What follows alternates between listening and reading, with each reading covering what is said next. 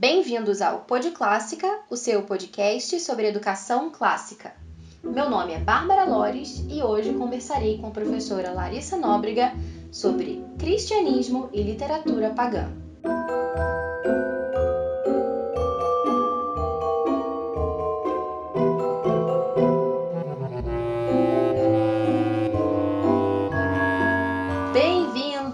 Ao episódio de número 31 do Pod Clássica. Esse episódio que encerra a nossa segunda temporada.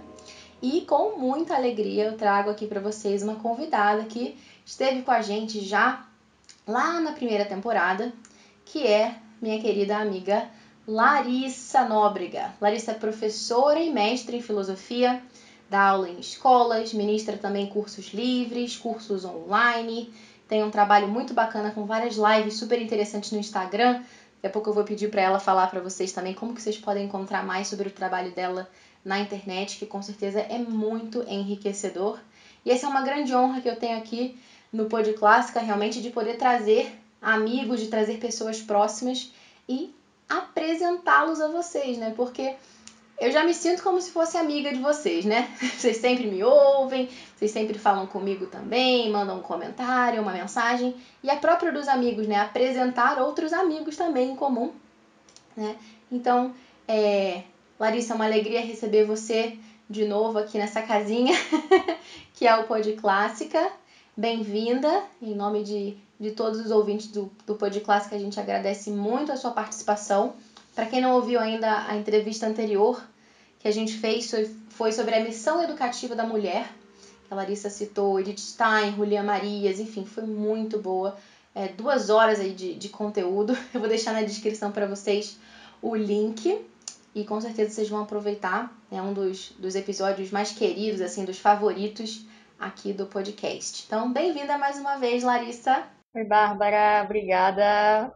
Estou muito honrada em estar aqui mais uma vez, assim, foi uma alegria bater papo, conversar com você, assim, os assuntos são muito interessantes, né? Então é sempre realmente é muito bom, assim, né? Então é uma, uma responsabilidade, é mais uma é uma honra e uma é uma alegria enorme estar aqui com você e falar aqui com o pessoal também. Que bom. Gente, já tinha muito tempo que eu queria fazer esse episódio aqui, nessa entrevista. Lá no início do ano, gente, acho que no ano passado, em, acho que em 2019, acho não, tenho certeza, em 2019, acho que no início do ano, eu tinha colocado para vocês, né, quais os episódios que, enfim, né, a gente ia ter durante essa segunda temporada, tudo. E, enfim, né, aos pouquinhos eles foram saindo.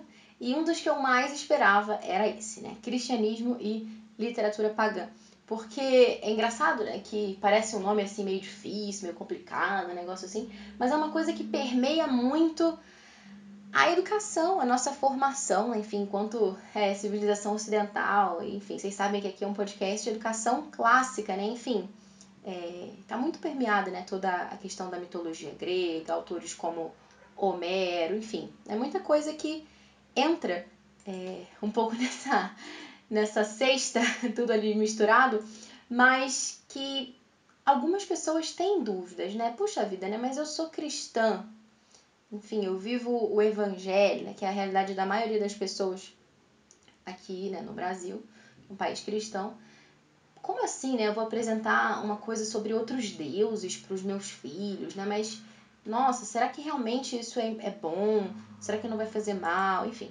Então, um pouco seguindo aquela mesma linha do episódio número 29, né, que a gente fez convidando o Guilherme Freire. Se vocês não ouviram, tá lá, né, é um episódio sobre contos de fadas, né, educar na fantasia. Eu fui levantando uma série de objeções, né, no por que não ler contos de fadas, digamos assim. E o Guilherme foi me respondendo, né, para realmente tirar essas dúvidas, né, de muita gente. E a gente vai fazer mais ou menos a mesma coisa aqui com a Larissa hoje. Vamos fazer essa essa conversa sobre a questão da literatura pagã, né? Então, Lari, assim, para começar, Lari, na né, intimidade. para começar, a gente começa falando, não, porque é professora, mestre, filosofia, ministra. Então, Lari. É. tá quase puxando uma, uma cadeira né, uma, na, na mesa de bar, então, Lari. Mas enfim. É, é bom, Pode né? Porque, é, sabe, que, é, sabe por quê? Porque quando as pessoas às vezes vão para a internet para falar desses assuntos assim, muito elevados, filosóficos, sabe? Assim, as pessoas falam nos termos assim que a pessoa não consegue entender, a pessoa normal assim, sabe? A pessoa que tá de avental, você, minha querida ouvinte, que está me ouvindo agora lavando uma louça, eu te entendo.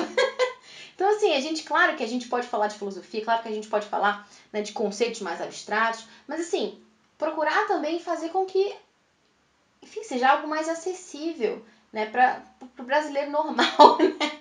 Não aquele que fica lendo livros o dia inteiro porque tem uma vida intelectual a preservar. Enfim, esse tipo de coisa. Pessoas que têm família, que têm criança pequena, que está tentando ler uma coisa enquanto o bebê está chorando, ou então ouvindo um áudio enquanto lava uma louça, enquanto dirige, enfim, né? Tornar realmente acessível, né? Isso foi sempre o meu objetivo aqui no, no, no Pod Clássica, né? Que é um podcast em que a gente procura trazer esses assuntos que são importantes para a sua própria formação, para a formação dos seus filhos, mas de uma forma que você consiga entender e que você consiga ouvir também, né, para que você possa continuar estudando, como a gente falava no último episódio lá sobre cultura materna, né, sobre mães que estudam.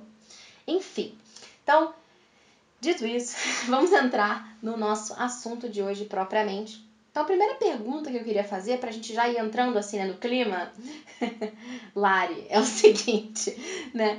Uma vez né, que a literatura pagã está centrada né, em, em mitos, né, a gente falou da questão da mitologia e tal, a gente sabe né, de toda essa realidade dos deuses, enfim, aquela coisa toda do Olimpo. É, vale assim a gente começar com a pergunta básica inicial, né, para começo de conversa, né? O que que é mito?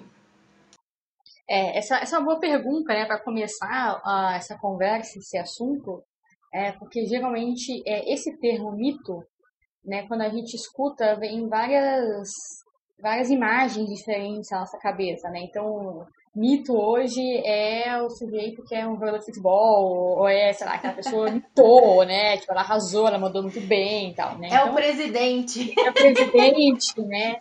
É, então tem, tem um pouco essa, essa, essa concepção assim, mais popular, vamos dizer assim. É, e tem também uma ideia que as pessoas é, têm de que o mito ele é uma mentira. Né? Ah, ah, isso é mito, né? Isso, isso é mentira. Né? É, na verdade, não, essa não é a essência da concepção de mito. Né? O mito, né, a palavra mito, né, em grego, né, é justamente um, vai, vai por essa ideia de uma história, né, uma, uma fantasia, uma narrativa, mas que ela não, não é, ela não tem como objetivo enganar. Né? Então, quando eu começo a explicar é, mitologia para os meus alunos, por exemplo, na verdade, antes, antes de entrar na filosofia, eu trabalho um bom tempo com eles, a questão da mitologia, toda essa cultura grega, e eu, eu bato bastante essa tecla com eles, assim, como é importante diferenciar é, mito de mentira. Né? Antes de, de, entender o que, que é o mito, entender o que, que o mito não é. Então, a primeira coisa é entender que o mito não é uma mentira, é, justamente por essa, essa questão é que a mentira ela é uma ocultação da verdade, é uma invenção é, de uma outra coisa que não aconteceu, né, com o elemento malícia, com o objetivo de enganar. Trapaça, tem uma, tem uma malícia. O mito não é isso, né? O mito ele não tem essa, essa, essa malícia, esse objetivo de enganar. Né? Então, como eu explico para meus alunos, é, o mito ele é uma, uma busca pela verdade, sim, é, com o seu método próprio, com o seu caminho próprio, que é a fantasia e a imaginação. E que nem por isso é, é, é inferior. Né? Então, é, não, é, não é, tipo, o mito não é inferior às outras, outras buscas, outros caminhos para a busca pela verdade. Né? Então, é importante lembrar que a palavra método, é, em grego, quer dizer caminho. Né? É o caminho que eu percorro para chegar onde eu quero. Então, você pega a filosofia, por exemplo, ela é um caminho, ela tem o seu método próprio, o seu caminho próprio para chegar à verdade. É, e o mito, o, o, mito ele tem o seu caminho próprio, o seu método próprio, que é a fantasia, que é a imaginação, que é a narrativa de histórias que têm a ver com deuses, têm a ver com os homens, e essas histórias, essas narrativas, elas contêm a verdade essencial.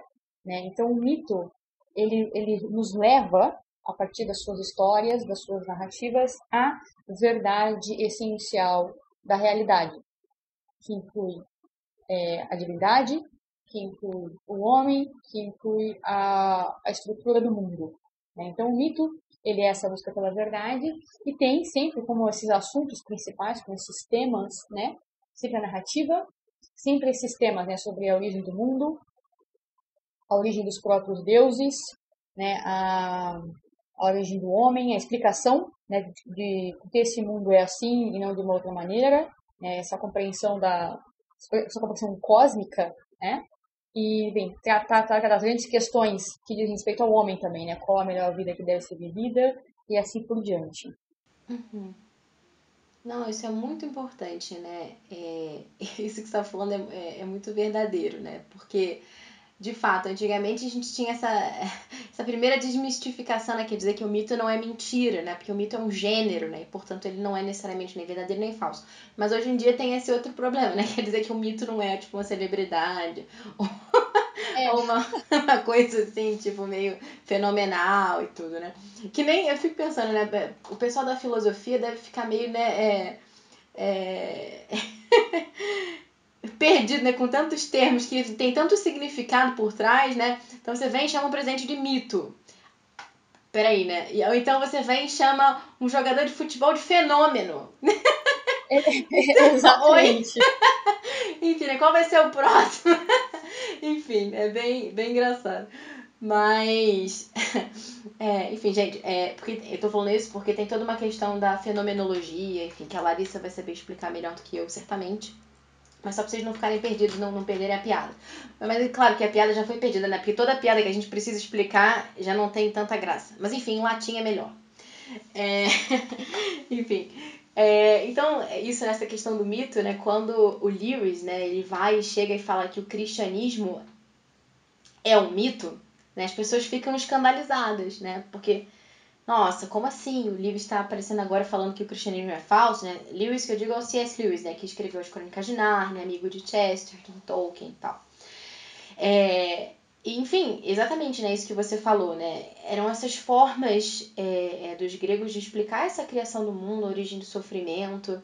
E às vezes, né, a gente fica é, um pouco julgando, né, de forma anacrônica, né, que a gente, enfim, tentar julgar uma outra época com base nesse nosso ponto de vista do tempo presente. Então, ah, nossa, que absurdo, né? Você dizer, uma vez eu vi uma, uma história de que, na, eu não sei se é isso, né? Mas eu vi que na história da mitologia, é, a explicação da, da Via Láctea, por exemplo, e ela teria esse nome porque acho que Hera tinha dado de mamar para Hércules e Hércules mordeu o seio dela.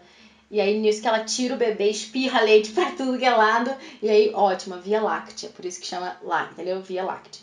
Eu não sei se realmente é isso, se não. Mas enfim, muita gente ouve essa história e fala, nossa, que absurdo, que ridículo, parece uma história boba. Mas a gente tem que pensar também que eles não tinham acesso né, a tantas coisas que a gente tem hoje, de, de outras vias né, de conhecimento é, que explicam, né, que dão conta da, da origem do mundo, da origem do sofrimento, enfim.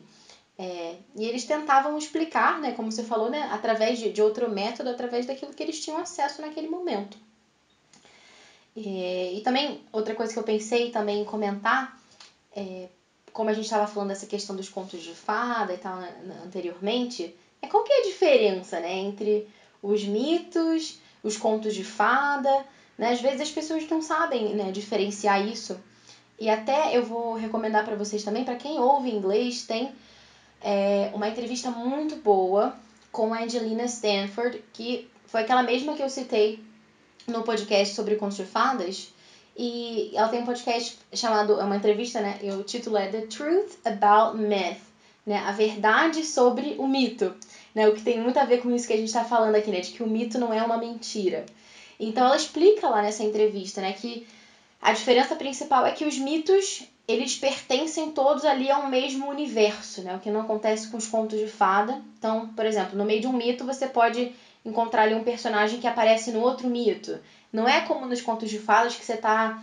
É, ah, que a Rapunzel tá aqui penteando as tranças, do nada aparece a Branca de Neve, sobe pela trança e pergunta se ela viu é, a pequena sereia ontem. Tipo, não, isso não acontece, né? E. é, diferente da, da, Embora isso tenha acontecido recentemente, né? Tem alguns filmes, assim, que as pessoas têm feito, mesmo livros, aquele do Pedro Bandeiro Fantástico Mistério de Feiurinha, que ele, enfim, junta vários personagens lá de contos de fadas e tal. Mas nos contos de fadas, assim, né, tradicionais, como eles foram concebidos, isso não acontece. Então é como se fosse ali uma, uma grande. É, assim, um grande mundo, né? Que tudo vai acontecendo ali, né? E os mitos eles vão meio que se complementando e vão fazendo referências uns aos outros, né? E é, o padrão dos mitos ele pode ser encontrado em muitos, muitos contos de fadas também, né? O Cupido e Psique, né? Que é um mito, tá na Cinderela, tá na Bela Fera. E uma outra diferença também, né? Que os contos de fada ele não tinham uma função assim relacionada com a religiosidade, né? É, claro que o Perrault tentou pegar os contos de fada para dar uma instrução moral. Os irmãos Grimm simplesmente coletaram ali as histórias que as pessoas falavam e tal na época, né? Escreveram aquilo. Mas é, não, não tinha assim uma, uma função de culto, né? Uma, uma origem sagrada, alguma coisa assim, diferente dos mitos, né? Que eles partem assim de um contexto é, de uma certa religiosidade popular ali, né? Tem os templos dos deuses e tudo isso. É, enfim, né? Então, mito é uma coisa, conto de fada é outra. E lenda é outra ainda, né? Porque lenda é uma coisa que tem uma origem em algo real, né? Algo que aconteceu, mas acrescido ali de uns elementos fantasiosos. Tipo, o rei Arthur, por exemplo, né? Toda é, aquela história, né? Enfim, as pessoas ficam debatendo, né? Quem será que foi Rei Arthur? Como que era? Como que não era? Existiu? Não existiu? Quem eram os Cavaleiros da Távola Redonda? Essas coisas. Né? Então, essa é uma história, assim, que tem os elementos mágicos, mas misturado com coisas reais. É, enfim, achei importante a gente fazer essa, essa primeira pergunta, assim, essa distinção, para de cara já definir as coisas, porque eu acho que isso é muito importante, né? Quando a gente começa uma conversa, Larissa, não sei se você tem essa mesma impressão, mas às vezes no meio da conversa as pessoas se dão conta de que estão falando de coisas diferentes. tem discussões que não têm sentido algum. Enfim, as pessoas começam a contra-argumentar e se elas tiverem sorte, elas vão descobrir que estão falando de coisas diferentes. O pior é que às vezes elas terminam a discussão e ainda não se deram conta de que estão falando de coisas completamente diferentes. Então, se a gente define no início, já quebra essa primeira objeção, né? essa primeira dificuldade. Ótimo, ótimo. E tem uma coisa também que é importante no mito, é que essa coisa totalizante, né? É uma coisa global, né? Então, é como pensa o que é a mitologia grega na cultura grega é como se fosse a, a água onde eles estariam imersos, né? É o ar que eles respiram, vamos dizer assim. Né? Então tudo diz respeito ao mito e o mito diz respeito a tudo. Né? Então não tem como separar. Né? Então é, tá tudo aí é, unido. Né? Então a religiosidade, é, a compreensão de mundo, a, a forma de viver, é, tudo, né? Tudo, tudo, tudo, né? A própria política tem um pouco também a ver com, com isso também. Então tá tudo interligado. Uma coisa interessante é isso que, que os gregos falavam, né? Então, o, o mito ele também você não consegue pontuar a sua origem foi passado de geração para geração. É, você não fala assim, ah, tipo, é totalmente é, errado dizer que, por exemplo, quem inventou a mitologia foi Homero ou Exildo. Na verdade, eles compilaram, registraram aquilo que já, já vinha muito, muito antes deles. Então, o próprio Exildo, se você, se você perguntasse, né, Exildo, de onde, de onde vieram essas histórias? Ele falou, essas histórias foram entregues aos homens pelos próprios deuses. Né? Então, é, é, isso, né? Isso é um traço característico do mito também, assim, né? Esse desconhecimento da sua origem, justamente porque é uma coisa imemorial, e é parte, é parte do, do mito você fala assim, tipo, olha, quem contou isso pra gente foram os próprios deuses. Né? Então não tem como, né? Você tem que, você tem que entrar na história para você, você entendê-la. Não pode, assim, tipo, quando você quer entender, você não pode ficar com um olhar de fora, tentando analisar e descobrir ali quais são os erros. Então você entra, entra naquele mundo, né? é mais um naquele universo, e aí começa a entender como é que as coisas funcionam.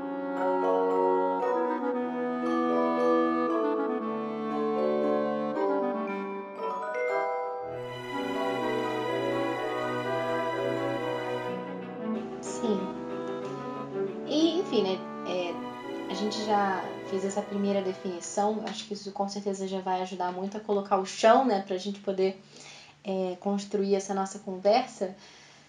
É, mas aí a gente começa a entrar né, na nossa na primeira dificuldade, assim, pelo menos aparente, né, que algumas pessoas começam a levantar, porque né, o título do nosso, da nossa entrevista é né, Cristianismo e Literatura Pagã. Então a gente já começa a colocar aí uns opostos, né, uma coisa assim, nossa, né, como que, que isso aí vai. Como que isso se relaciona, né?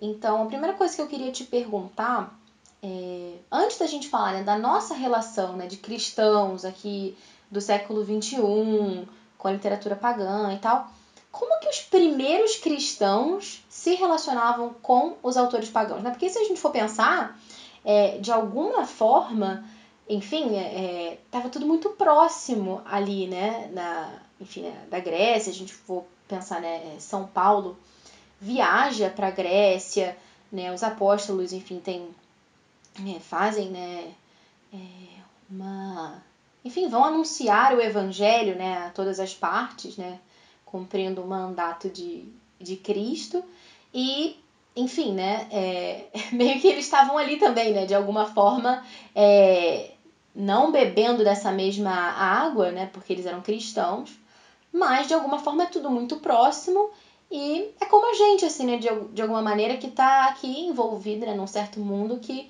tem pessoas que não partilham né, dessa mesma fé e tudo, embora acho que a gente tem algumas dificuldades maiores, né? Porque você. É, nossa era pós-cristã, né? Um pessoal que já foi cristão e que agora né, virou a casaca. É mais difícil de você né, convencer esse pessoal do que a pessoa que nunca tinha ouvido falar nisso. Né? Então, é, mas enfim, né, como que os primeiros cristãos se relacionavam com esses autores pagãos, com essa literatura, com toda essa realidade mitológica que estava ali, né, do outro lado do, do mar, né, praticamente. Sim, é... bem, isso é um tema de discussão por alguns aspectos, mas por outro é um pouco, assim, é, é claro, é claro que é, era um contexto helenista, né, então a cultura, é, a cultura vigente era uma cultura grega, uma cultura pagã mesmo, né, se for pegar, por exemplo, né, o próprio São Paulo, é, quando ele vai a Atenas, né, no, no Areópago, né, ele, ele conhecia aqueles deuses, ele conhecia é, aquela, aquela realidade, né, tanto é que ele faz aquele discurso, que é um discurso belíssimo no Areópago, né, que ele vai dar né, aquela, várias, várias estátuas de deuses, né, e uma estátua maior né, ao deus desconhecido, ele, ele entra na mentalidade dos, gregos, né, e fala assim, olha, esse Deus desconhecido que vocês adoram, né, sem conhecer, esse eu vou anuncio. Então, eles, ele, de modo geral, né, é, São Paulo ele tinha bastante conhecimento, ele tinha uma, uma cultura clássica muito muito forte, né, então ele, conhe, ele, conhecia, ele sabia do que se tratava. É, outros, ao, o tempo vai passando, né? E eles vão aproveitando, mas é isso, né? Vão aproveitando com cautela as verdades que eles encontram ali. Né? Então você pega, por exemplo, São Basílio. São Basílio escreve uma, ele é do século IV, né? Ele escreve uma carta, justamente uma carta aos jovens sobre a utilidade da literatura pagã, né? dizendo justamente como que é, é importante saber relacionar, se relacionar com esses mitos para aprender o que eles têm de bom, é, então, tanto é que tem aquela história né, do imperador Juliano que ficou incomodado com eles, né, por, com os cristãos, porque eles estavam ensinando é, Homero e Exildo e Virgílio demais nas escolas, assim, estavam trazendo para sua para o cristianismo, né, esses autores pagãos. Então não, não, é, não houve uma ruptura total, assim, né? Então é sempre aquela ideia. Vou, vou, vou voltar nelas outras vezes, né? É, analisar e ver o que é bom. Então eles tinham uma certa, uma certa cautela, sim, até porque muitos deuses é, tinham o culto aos deuses eram cultos imorais.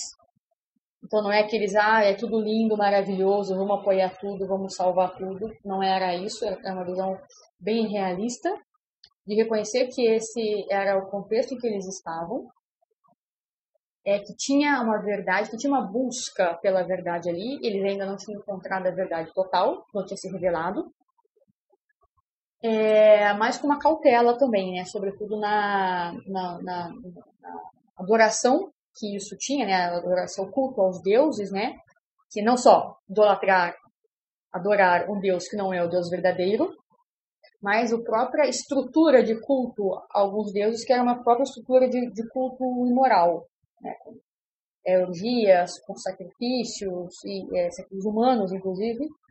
É, isso era altamente é, combatido, repudiado e assim por diante, né? Mas não era... Então, isso que é, é uma, uma visão, vamos dizer assim, sensata, de aproveitar o que é bom e rejeitar o que é mal, né? Combater e denunciar e se recusar viver daquela maneira. Sim, com certeza, né? Até enfim, né, isso era uma, uma como você falou, né, é, houve disputas ali, porque, enfim, né, o próprio Tertuliano, ele falava, né, o que, que Atenas tem a ver com Jerusalém, né, e, enfim, né, é, não foi uma coisa simples de se resolver, né, havia realmente debate em torno disso na igreja primitiva, isso não foi solucionado rapidamente, foi uma coisa que durou séculos, né, você falou que São Basílio estava falando disso ainda no século IV, mas enfim, a, maioria dos cristãos, né, embora em meio a essas disputas, né, sempre defendeu que a gente devia sim, né, ler os pagãos. E isso que você falou é uma, é uma história que eu acho engraçada, né, desse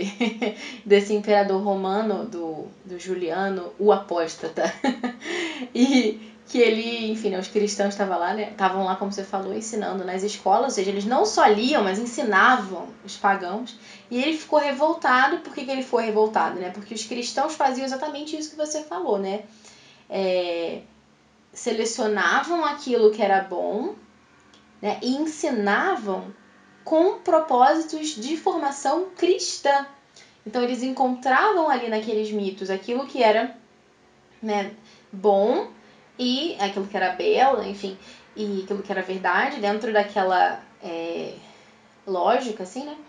E é, ensinavam aquilo e, enfim, né? A, num ponto tal que o imperador ficou irritado, quis proibir tudo isso. E, enfim, quando eu tava dando uma pesquisada, né, pra gente falar sobre esse assunto aqui hoje, sempre gosto de estudar antes da gente fazer um, um podcast, enfim, procurar referências e tudo.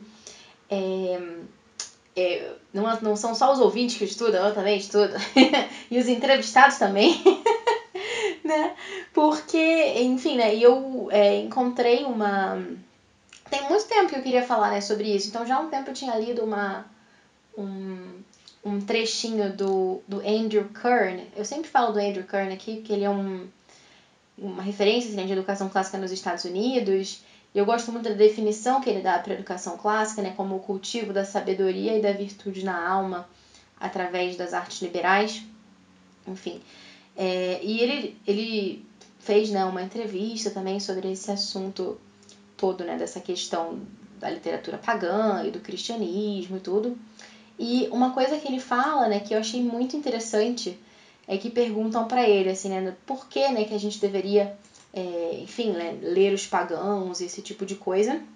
E, e ele fala assim, né, que, que os cristãos deveriam, assim, né, não literalmente isso, mas a ideia é essa, né, é que os cristãos deveriam ler os autores pagãos porque né, os escritos desses autores eram mais cristãos que a maioria dos escritos cristãos da atualidade, né, que Aí ele dizia né, que a Bíblia nos diz para ler autores pagãos, autores bíblicos leram autores pagãos, os padres da igreja leram autores pagãos, também os reformadores, né? Se você que está me ouvindo é protestante, eles também leram os pagãos.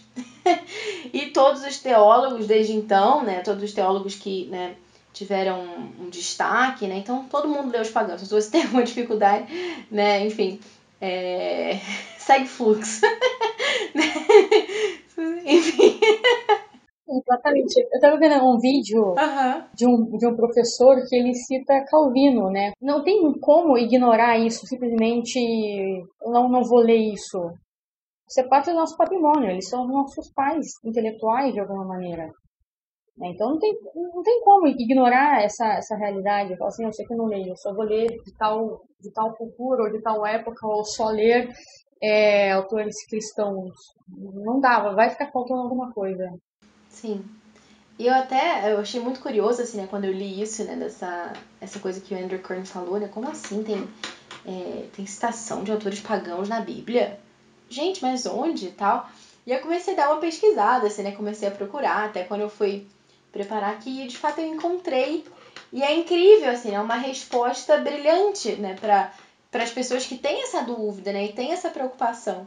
Então, enfim, né, realmente assim a gente vê né, nessas citações, eu vou falar para vocês aqui quais são as citações, mas o que é mais incrível é como a gente vê né, que os cristãos ao longo dos séculos, né, desde os primeiros cristãos, vão é, nos servindo de modelo, né, de como a gente deve ler a literatura pagã. Eles não falam, ah, vai lá, se vira aí, é, dá um jeito. Não, eles dão um exemplo pra gente de como que a coisa tem que ser feita, né? Eles não nos abandonam assim, ah, vai lá, se vira, se você se converter, né, começar a acreditar em Zeus, o problema é teu. Não. Enfim, não, eles nos ajudam. E então as citações que eu encontrei são as seguintes, anota aí. Nos Atos dos Apóstolos, né, no capítulo 17, versículo 28, diz assim: né? Porque é nele que temos a vida, o movimento e o ser, como até alguns dos vossos poetas disseram. Nós somos também de sua raça. Então a primeira parte dessa situação, dessa situação, a primeira parte é uma citação da obra. Gente, eu vou pronunciar errado porque eu não falo grego, né? Se eu estiver falando grego, vocês me perdoem. Enfim, é uma citação da obra Crética, Crética, sei lá, de Epimênides, né? Em que ele está se referindo a Zeus, né, no, no texto original, naquilo né, do porquê nele que temos a vida, o movimento, o ser e tal. E a segunda parte, né, quando ele vai dizer né, que é, nós somos também de sua raça e tudo, vem de um hino que também se dirigia originalmente a Zeus, que foi escrito por Aratus, que era um poeta estoico, né? Então, incrível. Olha como isso é um modelo, né? Ele pega um texto que era originalmente endereçado a Zeus e pega aquilo ali e, é, e realmente é, não endossa o culto a Zeus, mas ele nos dá um modelo né, de como que a gente vai ler os pagãos de uma forma cristã, né? É, enfim, né, em quem é que nós temos a vida, o movimento e o ser? Né? Em Deus. E depois né, tem uma outra passagem também, que está na primeira carta aos Coríntios, é, que diz assim: é, Não vos deixeis enganar, mais companhias corrompem bons costumes. E está até entre aspas esse trecho: Mais companhias corrompem bons costumes. Por quê? Porque é uma citação também de um verso de uma obra do poeta Menandro, e o nome dessa, dessa obra é Thaís. se você ouvinte se chama Thaís, saiba que você foi homenageada nas Sagradas Escrituras. Eu não sei se é Thais ou se é Thaís, mas enfim, a, ideia é essa. E depois tem uma outra ainda, São Paulo, né? É, em Tito, no primeiro capítulo, versículo 12, diz assim: Um dentre eles, o profeta deles, disse: Os cretenses são sempre mentirosos, feras selvagens, glutões preguiçosos. Isso é uma citação de Epimênides, que é o poeta de Creta, né? Que é uma ilha do, do Mediterrâneo, né? É, e foi tirada do livro dos Oráculos. Enfim, é, tem até uma outra citação também, mas enfim, já estou falando demais aqui, deixo essa para depois. e, enfim, né? Como é incrível, né? A gente vê, né? Deles pegando realmente o texto, né? Então, é, e ele sabia, né? Aquilo, como você falou, ele era um homem é, que tinha sido realmente educado, né? De, de forma clássica, né? Em São Paulo, apóstolo. E realmente ele usando isso é, a serviço né, dos propósitos da formação cristã. Isso é muito legal. Acho que a mais impressionante de todas é a da conversão dele.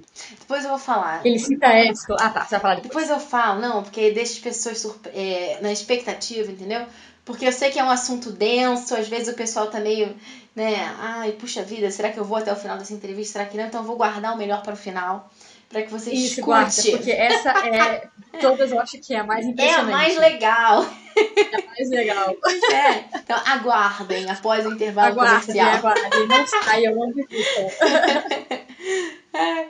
Enfim, né? Agora sim, fazendo um pouco uma, uma, uma ponte, né? Vamos dar um salto. Né? A gente falou, ok, né? Que tudo bem, foi alvo de disputas, mas que os cristãos viram que realmente era possível, né, e que era muito bom e recomendável ler a literatura pagã desde que a gente tivesse assim esse filtro, né, esse cuidado como até São Basílio fala. E, inclusive, gente, eu não sei se ainda está disponível. Se tiver, eu vou colocar o link na descrição.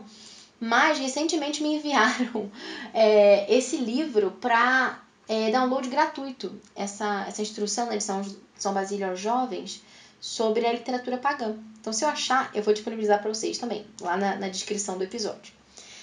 É, porque eu não sei se colocaram gratuito por causa da quarentena ou se vai continuar gratuito, enfim, né? É, mas vamos ver. Enfim, fazendo esse salto, ok, né? Legal, bacana, né? Os, os primeiros cristãos liam os pagãos, os padres da igreja liam os pagãos, legal. Mas por que que a gente, né, hoje em dia, deveria ler esse negócio, né?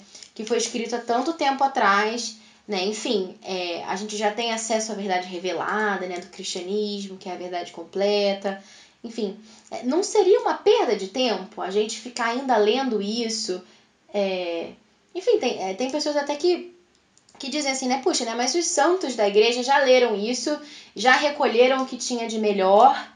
E, enfim, a gente não precisa ler os pagãos, é só a gente ler os santos, é só a gente ler os grandes, é, enfim, os grandes cristãos né, da, da, história que já fizeram, entre aspas, o trabalho sujo, né, de, de filtrar ali, de botar a mão na, na no que estava errado para jogar fora e de pegar o que estava bom. A gente pode ler só eles, né? Então, por exemplo, ah, São Tomás de Aquino leu Aristóteles. Para que, que eu vou ler Aristóteles se eu posso ler São Tomás de Aquino? Não seria, Lari, uma perda de tempo? Essa é uma, uma boa pergunta. É... Bem, então, diferenciando né, essa leitura de Aristóteles e da, da mitologia, né? Então, em Aristóteles você aprecia sem moderação, né? Você vai, assim, feliz da vida, porque ali tem, tem muita coisa para aprender é, no sentido de bem, sabedoria está toda ali de alguma maneira, né? Então, claro, quando São, quando Tomás comenta Aristóteles, é, você está lendo ali, você está lendo São Tomás comentando Aristóteles, não próprio Aristóteles, né? Mas uma, uma experiência completamente diferente você pegar, por exemplo, a ética Nicômaco e mergulhar naquilo lá, assim, né? Você vai acompanhando a, o raciocínio, né? a estrutura do Aristóteles é realmente uma experiência, todo mundo tem que ler esse negócio para poder realmente entender um pouco melhor a vida. É, em relação à mitologia, é, tem que ver, primeira coisa, né, que inclusive uma das dicas que o próprio São Basílio dá, é que eu vou falar isso depois, vou falar esse assunto depois, é, se eu for ler a mitologia só como um passatempo, um hobby, é, pode ser uma perda de tempo. Assim, ah, eu tô lendo isso aqui para nada, assim, né? Agora, se eu vou recorrer a essa mitologia, a essas histórias, como objetivo de uma instrução, aí eu tenho muito a aprender, né? É muito a aprender, primeiro, de uma visão de mundo que influencia a nossa. É uma visão que influencia a nossa e que é diferente da nossa. Depois, é, exemplos de vidas que a gente pode, de vidas e de ações que a gente pode imitar, tanto no fazer quanto no não fazer. Né? Então, é, quando eu leio algumas histórias, alguns erros, algumas quedas, porque os deuses gregos não, não eram perfeitinhos, né? Isso é uma coisa interessante, né? Então eles tinham defeitos como, como nós temos defeitos. Né? Então eles também faziam intriga, também faziam arrumavam barraco, também tinham inveja, também disputavam entre eles. É... Quando a gente vai ler isso aí, a gente mostra, né? Isso é, na verdade é até um argumento a mais para a veracidade do cristianismo. Assim, né? Porque é, você vê que aquilo ali, por mais interessante que seja, por mais que o Exildo fale, ah, isso aqui foi entregue a nós pelas mãos dos próprios deuses, você vê que é algo é, demasiadamente humano. É, é, é, é, o ápice é do que um homem pode chegar, do que o homem pode conceber. Né? Aí quando você compara essas histórias com o cristianismo, fala, cara, não tem como o cristianismo ser uma invenção humana. É, é impossível. Porque nós já temos o exemplo da mitologia grega mostrando aonde o homem pode chegar. Né? Aí quando você compara isso com a, a essência do cristianismo, o que, que é a figura de Cristo os seus ensinamentos, né, e todas as vidas dos cristãos depois falam, não tem como ser é, ser humano, né, uma, uma, uma invenção humana. É, e outra coisa, né, por que sei lá, se eu tenho a vida dos santos, por exemplo, é... por que, que eu vou ler mitologia grega se eu já tenho a vida dos santos? Claro que a vida dos santos é uma coisa importantíssima. É... Ali a gente, a gente vê o que a gente precisa fazer. Só que a, as, as, histórias gregas, elas mostram uma visão de mundo que ajuda a entender a nossa também. Né? Então não é simplesmente as vidas das personagens, mas é uma visão de mundo, uma tentativa de compreender o mundo, que por mais que não seja é, a, a, mais, a mais adequada, talvez até entre aspas ultrapassada, me ajuda a entender como que a gente consegue entender as coisas hoje dessa maneira. É, então tem, tem isso também. Né? É, e também não é uma perda de tempo, porque tem essa, essa ideia né, de que os Paulo já falavam da, da semente do Logos. Né, que tem até aquele vídeo do News conversando com Tolkien, né, que vai mostrando como que o, o cristianismo é, é, é um, mito verdadeiro, vamos dizer assim. É, em que sentido? Quando a gente lê essa, essa mitologia grega, a gente vê ali, realmente, né, semente do logo, a gente vê ali é, sinais da, da verdade, da bondade e da beleza, da busca que o homem faz por essas coisas e até onde o homem pode chegar sem a revelação, né? até onde o homem conseguiu chegar sem a revelação.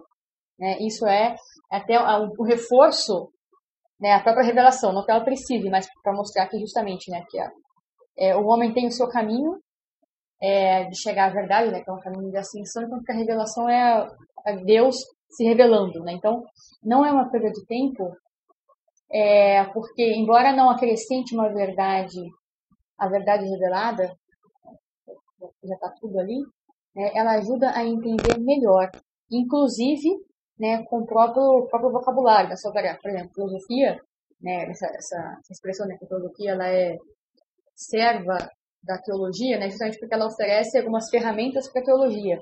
Então, vários mitos, várias histórias, a compreensão de mundo, os próprios exemplos é, da mitologia, elas servem de alguma maneira como uma ferramenta para a gente entender melhor alguns dados da revelação. Então, quando você quer citar alguma coisa, ok, citar um santo, citar a vida dos santos, mas também podemos recorrer a, a essas histórias. Depois eu vou dar alguns exemplos é, como tem até inclusive alguns paralelos. Todas as histórias elas participam da história da revelação. Toda a revelação é o arquétipo das histórias e todas elas têm uma parte, né? Mesmo que sejam anteriores, elas participam de alguma maneira dessa, dessa história.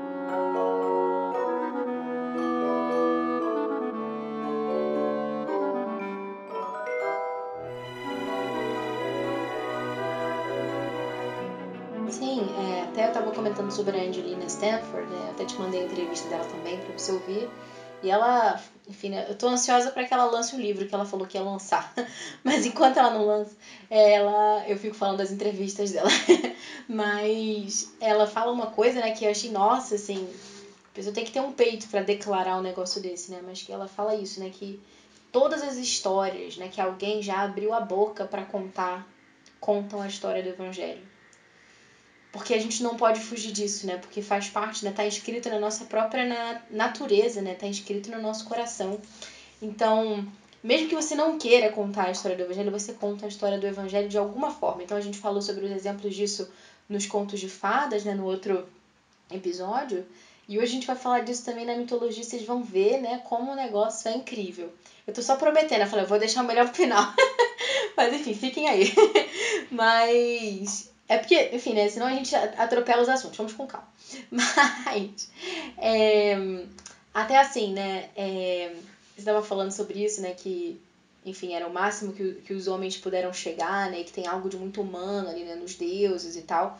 Eles têm características humanas, eles têm, enfim, sentimentos ruins e coisas e tal. E eu, eu acho engraçado, fico pensando, os gregos deviam ficar meio desolados, assim, né? Porque imagina os gregos na quarentena, né? Que, que desgraça que não ia ser. Porque a gente, né, que enfim, que tem que viver toda essa dificuldade e tal, a gente procura ter uma esperança, procura ter fé, né, procura levar isso, né, às nossas orações, entendeu? e tudo isso, né, os gregos, coitados, não tinham nem como recorrer a isso, porque os, os próprios deuses, assim, eles eram imprevisíveis, né, eles não eram aquela figura de, né, que te passava uma serenidade, em quem você podia confiar, que ele podia também simplesmente te dar uma flechada ou se aliar aos seus inimigos e lutar contra você.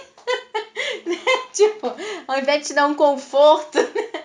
o cara ainda vai te prejudicar.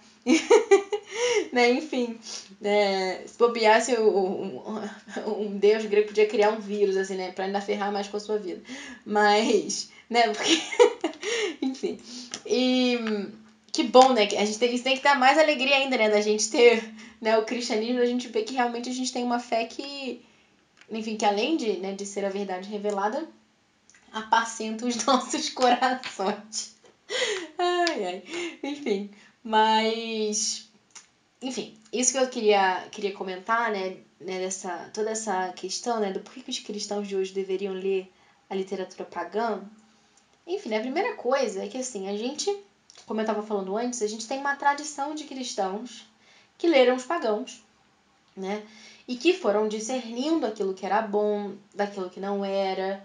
Enfim, tem até aquela metáfora da abelha, né, que era super comum lá na Idade Média. Você encontra é, manuscritos, assim, textos é, sagrados, né, decorados com abelhinhas bonitinhas. Por quê? Né? Porque simbolizava realmente isso, né? Porque a abelha, ela faz esse processo, né, de, enfim, ela suga ali o néctar da flor, ela dá uma processada naquilo, uma digerida, e digamos, né, ela, aquilo volta, né, ela regurgita aquilo de alguma forma, e aí ela vai produzir o mel, né? Então ela é, ela não aproveita, digamos, né, que, que tudo aquilo, né, mas ela mexe naquilo de uma forma que sirva o seu propósito. Então a gente tem uma grande tradição é, de cristãos que fizeram isso, a gente tem excelentes modelos a seguir e é assim, né, é, essa leitura dos livros pagãos, isso é uma, uma ideia que eu, que eu vi num vídeo também é, de um professor, que é o Wes Callahan, que é professor de história e tal, e ele falava isso, né? Que a gente não pode jogar fora o bebê junto com a água da banheira, né? Então, assim, a gente tem que pegar a coisa boa e não jogar tudo fora de uma. Assim, né? Da louca, né? Não, vou queimar todos os livros pagãos. Pelo contrário, né? E ele dizia isso, né? Que a gente lê os livros pagãos e praticar esse juízo, né? Um pouco treinar esse juízo é uma forma muito boa de preparar os jovens para os julgamentos que eles vão ter que fazer o tempo todo, né, diante do mundo ao seu redor. Porque é, é muito mais fácil você pegar uma Ilíada, por exemplo, é, embora, enfim, tenha suas próprias dificuldades também, né, de vocabulário e tal.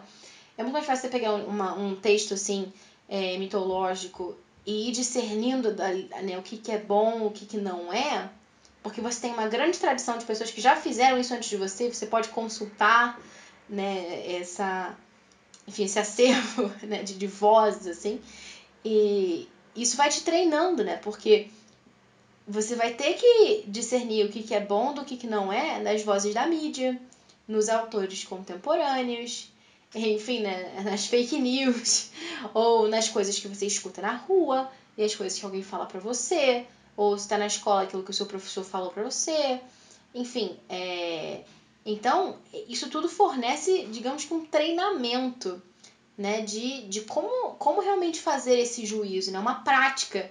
Meio que você aprende primeiro é, a nadar numa piscina pequena, uma amiga minha dizia isso uma vez, é, não relacionando com isso, mas falando né, que é importante nadar primeiro na piscina de criança para depois você ir para o alto mar.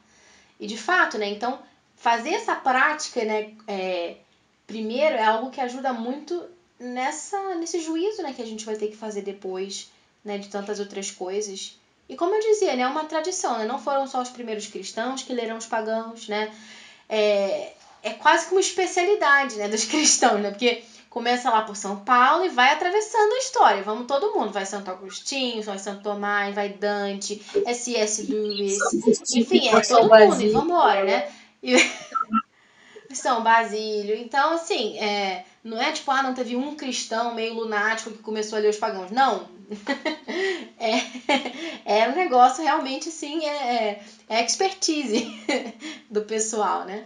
E.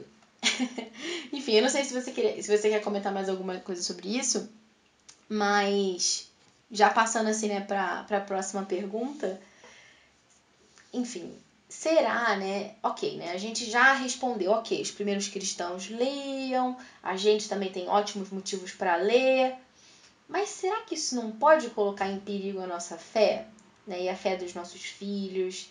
Né? A gente está constantemente vendo ali referências a outros deuses, né? Então, enfim, como que fica isso, né? Porque é como se a gente estivesse falando assim, ah, tem vários pontos positivos que, que ler a literatura pagã vai trazer para você, mas, enfim, se, se em nome disso você fosse perder a fé, não valeria a pena, né? Então, isso coloca em perigo a nossa fé? É, essa é uma boa questão. É, bem, se for comparar é, as histórias da, da mitologia grega, né? Você pegar lá o deus do Olimpo e conhecer um pouco, né? Quem foi Zeus, conhecer é, as principais divindades e ficar em dúvida se isso é mais verdadeiro ou mais importante que a minha fé cristã, porque a minha fé cristã está mal das pernas. Se ela é ameaçada pela mitologia grega, ela pode ser ameaçada por qualquer outra coisa. Né? Então, é, não, não é, não, tipo assim, não é, não é uma, uma disputa de deuses, né? Qual, qual, qual Deus é mais importante, qual é mais verdadeiro, né? É, é, tipo assim, é evidente, é inegável a superioridade e a, é, a veracidade do cristianismo em relação à mitologia grega. Então essa é uma coisa. Assim. Então se eu abandono a minha fé cristã pelas historinhas da mitologia grega, eu abandonaria qualquer outra coisa banal. Né? Então, é importante ter isso claro, assim, né? Então, ter, ter essas, essa, essa raiz bem clara, né? Então, mas, mas também tem, tem, isso, né? É, para quem que eu estou ensinando essas histórias, para quem que eu estou contando essas histórias, com qual motivo, qual é o grau de formação dessa pessoa, ou se sou eu mesma, né? Qual é a minha idade, o que, que eu conheço, qual que é o meu conhecimento do cristianismo, e o que, que eu quero com essa mitologia grega também. Então, eu estou procurando um passatempo, etc. Agora, o próprio São Basílio, ele né, escreveu essa carta, que é a carta, é, carta aos jovens sobre a atividade da literatura pagã, e que ele recomenda, sim, é, a, a leitura dessas, dessas histórias, a leitura desses, desses poetas, dessa, essas mitologias, mas com uma grande cautela. Né, uma, uma grande cautela. Então, como não ser ameaçado? É o, aquele conselho, né? Analisar tudo e ficar com o que é bom. Né? Então, é, o São Basílio ele cita aqui na carta justamente o trabalho das abelhas. Né? Então, e, então, ele cita o trabalho das abelhas, que é justamente nas abelhas não ficam andando por aí indiscriminadamente, elas vão onde elas podem tirar o néctar que interessa ao trabalho delas. Então, assim, o São Basílio, ele dá, assim, ele recomenda e ensina como fazer, para não ser uma perda de tempo e para também não ser uma ameaça não só à fé, mas aos costumes também. Ele fala, tipo assim, é, eu recomendo que vocês é, leiam, é, mas que isso sirva para vocês como um exercício, como um trabalho. É, exercício de trabalho, né? Que exercício que ele fala? Então, assim como você falou da, da aprender a nadar na, na piscina, ele fala do exercício do soldado que, antes de ir para a guerra, treina muito com, entre com seus companheiros. Então, você não vai para a guerra do nada, né? Eu acordei e vou para a guerra. Né? Então, você tem que ter, um, vou para maratona, né? Então você precisa ter um treino, né? Um, um treinamento. E ele usa muito, né? Tanto é que hoje, né, no, ambiente, eles estão usando muito o termo discernimento, né? E, e o São ele usa muito essa expressão para justamente falar isso, né? Aprender a discernir, né? O bem do mal, o certo do errado, o jogo do trigo. Né? Então, justamente, é, é, é importante, né? Eu vou ler aqui um trechinho que ele fala, do, o São Basílio fala, né? logo no, no, capítulo. É, não vos entreguei sem reservas em um mar, não vos entreguei sem reservas em um mar cheio de armadilhas conduzidos por esses perigosos pilotos. Deles deve-se absorver o que há de bom e útil, sempre sabendo aquilo que é preciso rejeitar. Então, isso aqui é importante, né? Não é assim, ah, é bom, é lindo, maravilhoso, é instrutivo, é culto, mas vou mergulhar de cabeça e, né? Não, é, é realmente, né? Esse trabalho de abelha, de aproveitando e discernindo, né? E é, o bem do mal, né? E também uma coisa que ele fala, né? Então, em relação ao perigo, se é uma ameaça à fé, bem, não é uma ameaça, não, não, a princípio não é uma ameaça à fé, justamente porque é muito inferior. Então, se eu pensar, se uma pessoa se sente ameaçada, é, que sente a sua fé ameaçada pela mitologia, então ver qual que é né, a sua, sua compreensão da fé, a sua adesão à fé. Então, não é ameaça assim como um elefante não é ameaçado por uma formiga. Então, se pegar o que é mitologia e o que é o cristianismo, é, é, é bem diferente. Né? É, em relação à moral, é, tem muita imoralidade, sim, nos mitos, né? Muitas relações é, incestuosas, muita mitologia, muito sacrifício, sacrifício humano, é, muito não, é algo. É, enfim, isso, isso é para ser deixado de lado, o conselho que o, que o, que o São Basílio dá, tipo, se eu vou, isso que eu falava no início, né? depende muito do objetivo é, que me leva a entrar em contato com essa mitologia. Então, assim, o objetivo deve ser a instrução. Não é assim, um simples passatempo, né? Tipo, ah, eu vou ficar aqui lendo e o que vier eu estou abraçando, né? Mas é justamente, né? É não dar a, a essas histórias o leme da minha vida. Né? Tipo, não vou dar o comando do meu barco para eles. Vou, porque eles não vou deixar que eles me guiem. Eu é que vou guiá-los e vou selecionar, né? Então, é, justamente é, no campo da moral, é justamente saber diferenciar ali o que é bom, o que é ruim, o que, que dá para pular e ignorar. É importante conhecer, mas sem ficar se detendo muito. Então, assim, se você sabe que você quer instrução, exemplo de virtude, exemplo de como ser herói, exemplo de como ser valente, de como ser corajoso, de como ser leal. Bem, eu vou, eu vou procurar isso, eu vou aonde isso está né? Não vou ficar ali vendo como é que Deus, tal Deus começou a existir, tal tipo de relação, etc. Então, justamente, né? O Sobazir fala isso, né? Que é muito importante ter claro, ter clara a meta. Assim, a, a, minha meta, assim, nós, a nossa meta é o céu. Bom, se a minha meta é o céu, eu vou abraçar tudo que me leva ao céu e vou rejeitar tudo aquilo que me afasta de chegar a esse objetivo. Então, se eu vejo que isso me atrapalha, eu simplesmente não vou abraçar isso, não vou me deter nisso. Então, assim, a gente nunca deve, é, em nada na vida, né, e também nessa questão, perder de vista a meta. Né? Se é uma, se é, sei lá, se a minha fé está por um momento de crise, se eu estou num momento que eu meio incerta, é, não que eu vá aderir a essas histórias, mas é, eu posso falar assim, ah, se isso aqui não é verdadeiro, talvez essa fé na qual eu estou também não seja. Né? Mas, não, mas não, não por causa do mito, mas por causa da minha credibilidade. Né? Então, justamente, tem que analisar, né? Tudo que a gente faz, a gente faz com prudência. Né? Ver o que, que vale a pena, o que, que não vale, tendo em vista essa meta.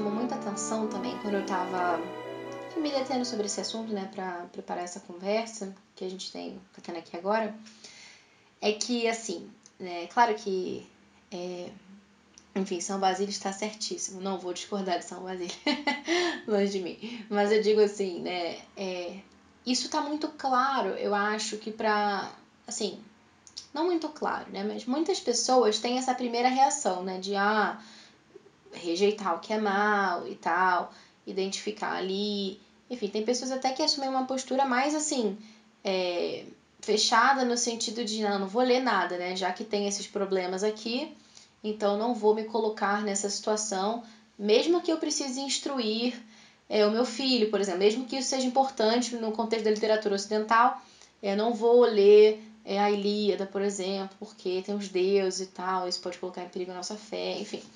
É, enfim.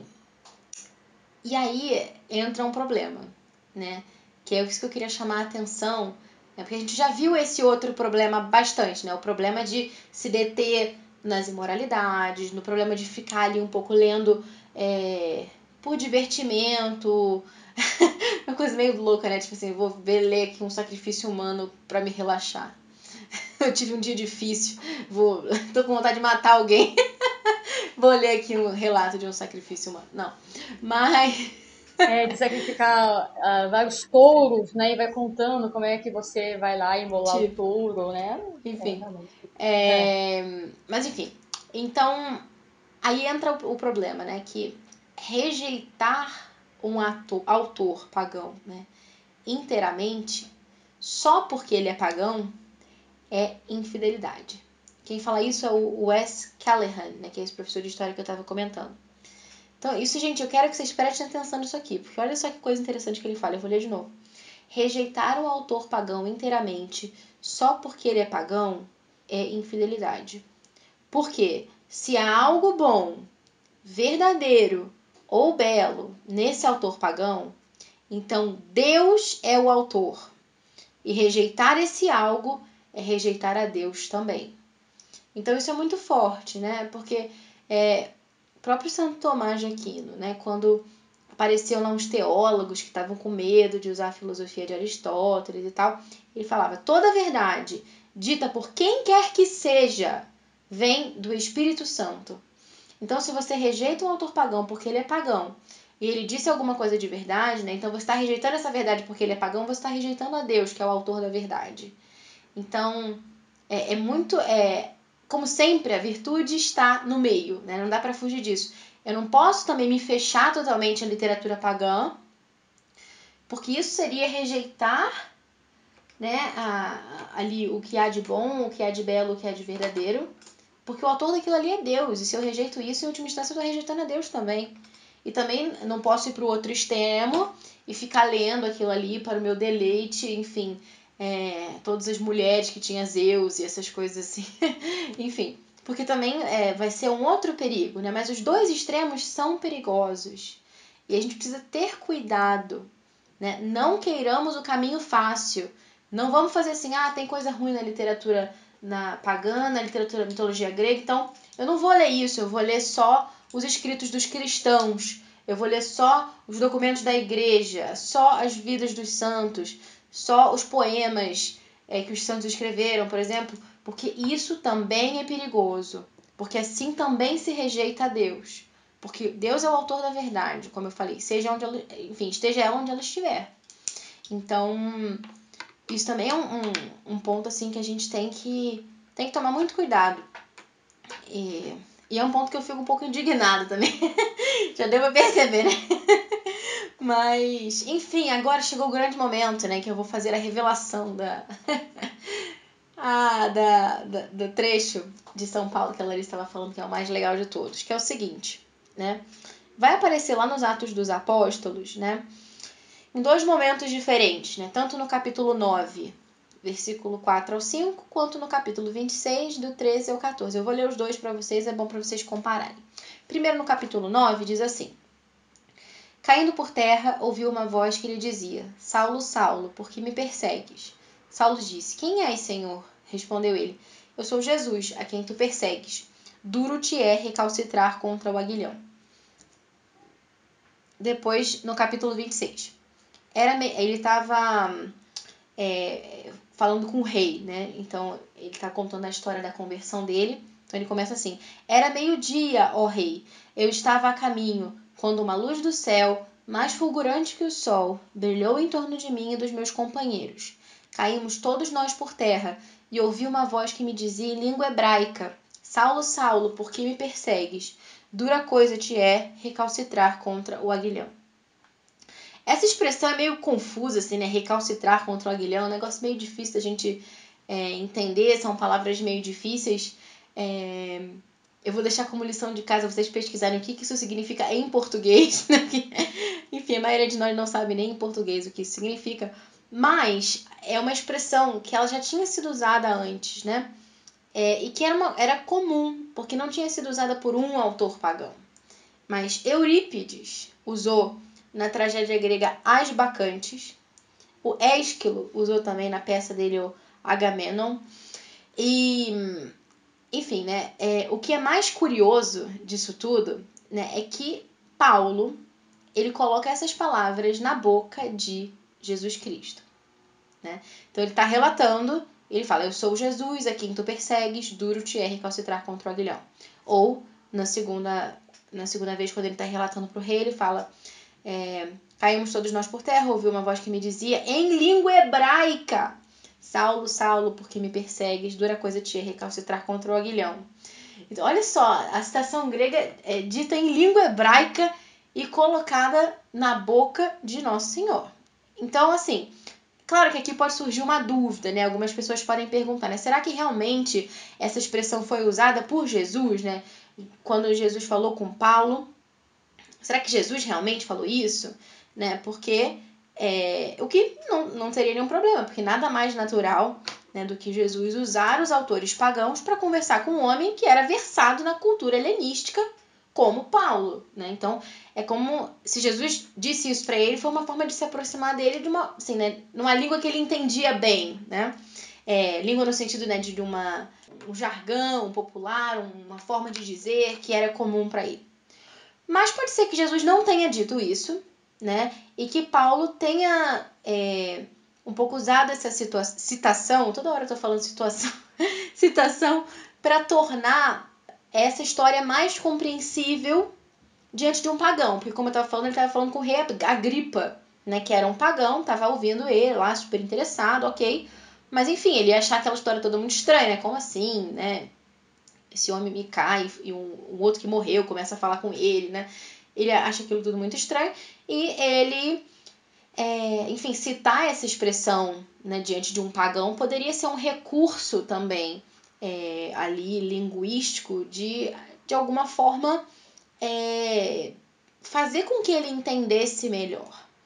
Né? Mas enfim, tenha Jesus dito isso mesmo, né? E Paulo só é, tenha dito exatamente aquilo que Jesus disse. Ou se Jesus não disse, mas Paulo inseriu isso naquilo que ele estava falando com o rei, como uma forma de, enfim, né, dar uma, uma explicação melhor né, daquilo que tinha acontecido, seja um caso ou outro, né, não é incorreto a gente dizer que o próprio Jesus citou o autor pagão, porque, como eu estava falando, né, se a citação é verdadeira, ele é o autor de toda a verdade, né? Ele é Deus, ele é o caminho, a verdade e a vida.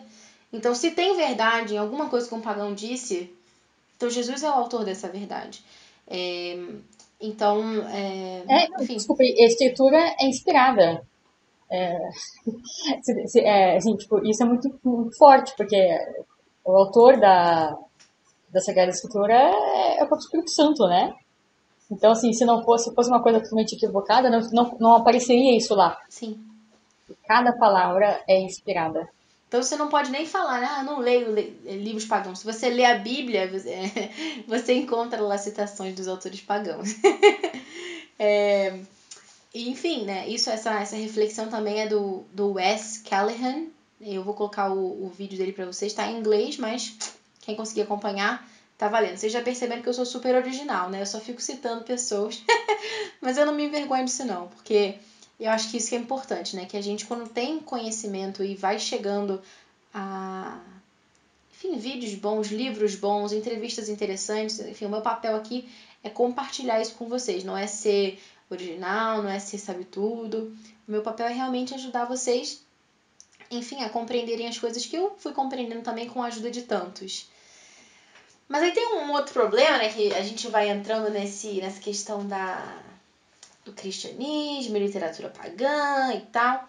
E tem uma, uma questão até que interessante, que é assim, né, sempre perto, e tem a ver né, com essa questão de perder a fé e tal, não perder a fé perto do Natal surgem vários memes, várias fotinhos engraçadinhas, né? Que na verdade não são engraçadinhas. Né? O pessoal fica espezinhando os cristãos e vão acusando o cristianismo de ser mais um dentre os muitos mitos, né? Porque ah, nossa, essa sua história aí tá muito batida, né? Todo mundo já falou isso antes do, do cristianismo. Ah, esse negócio de virgem conceber.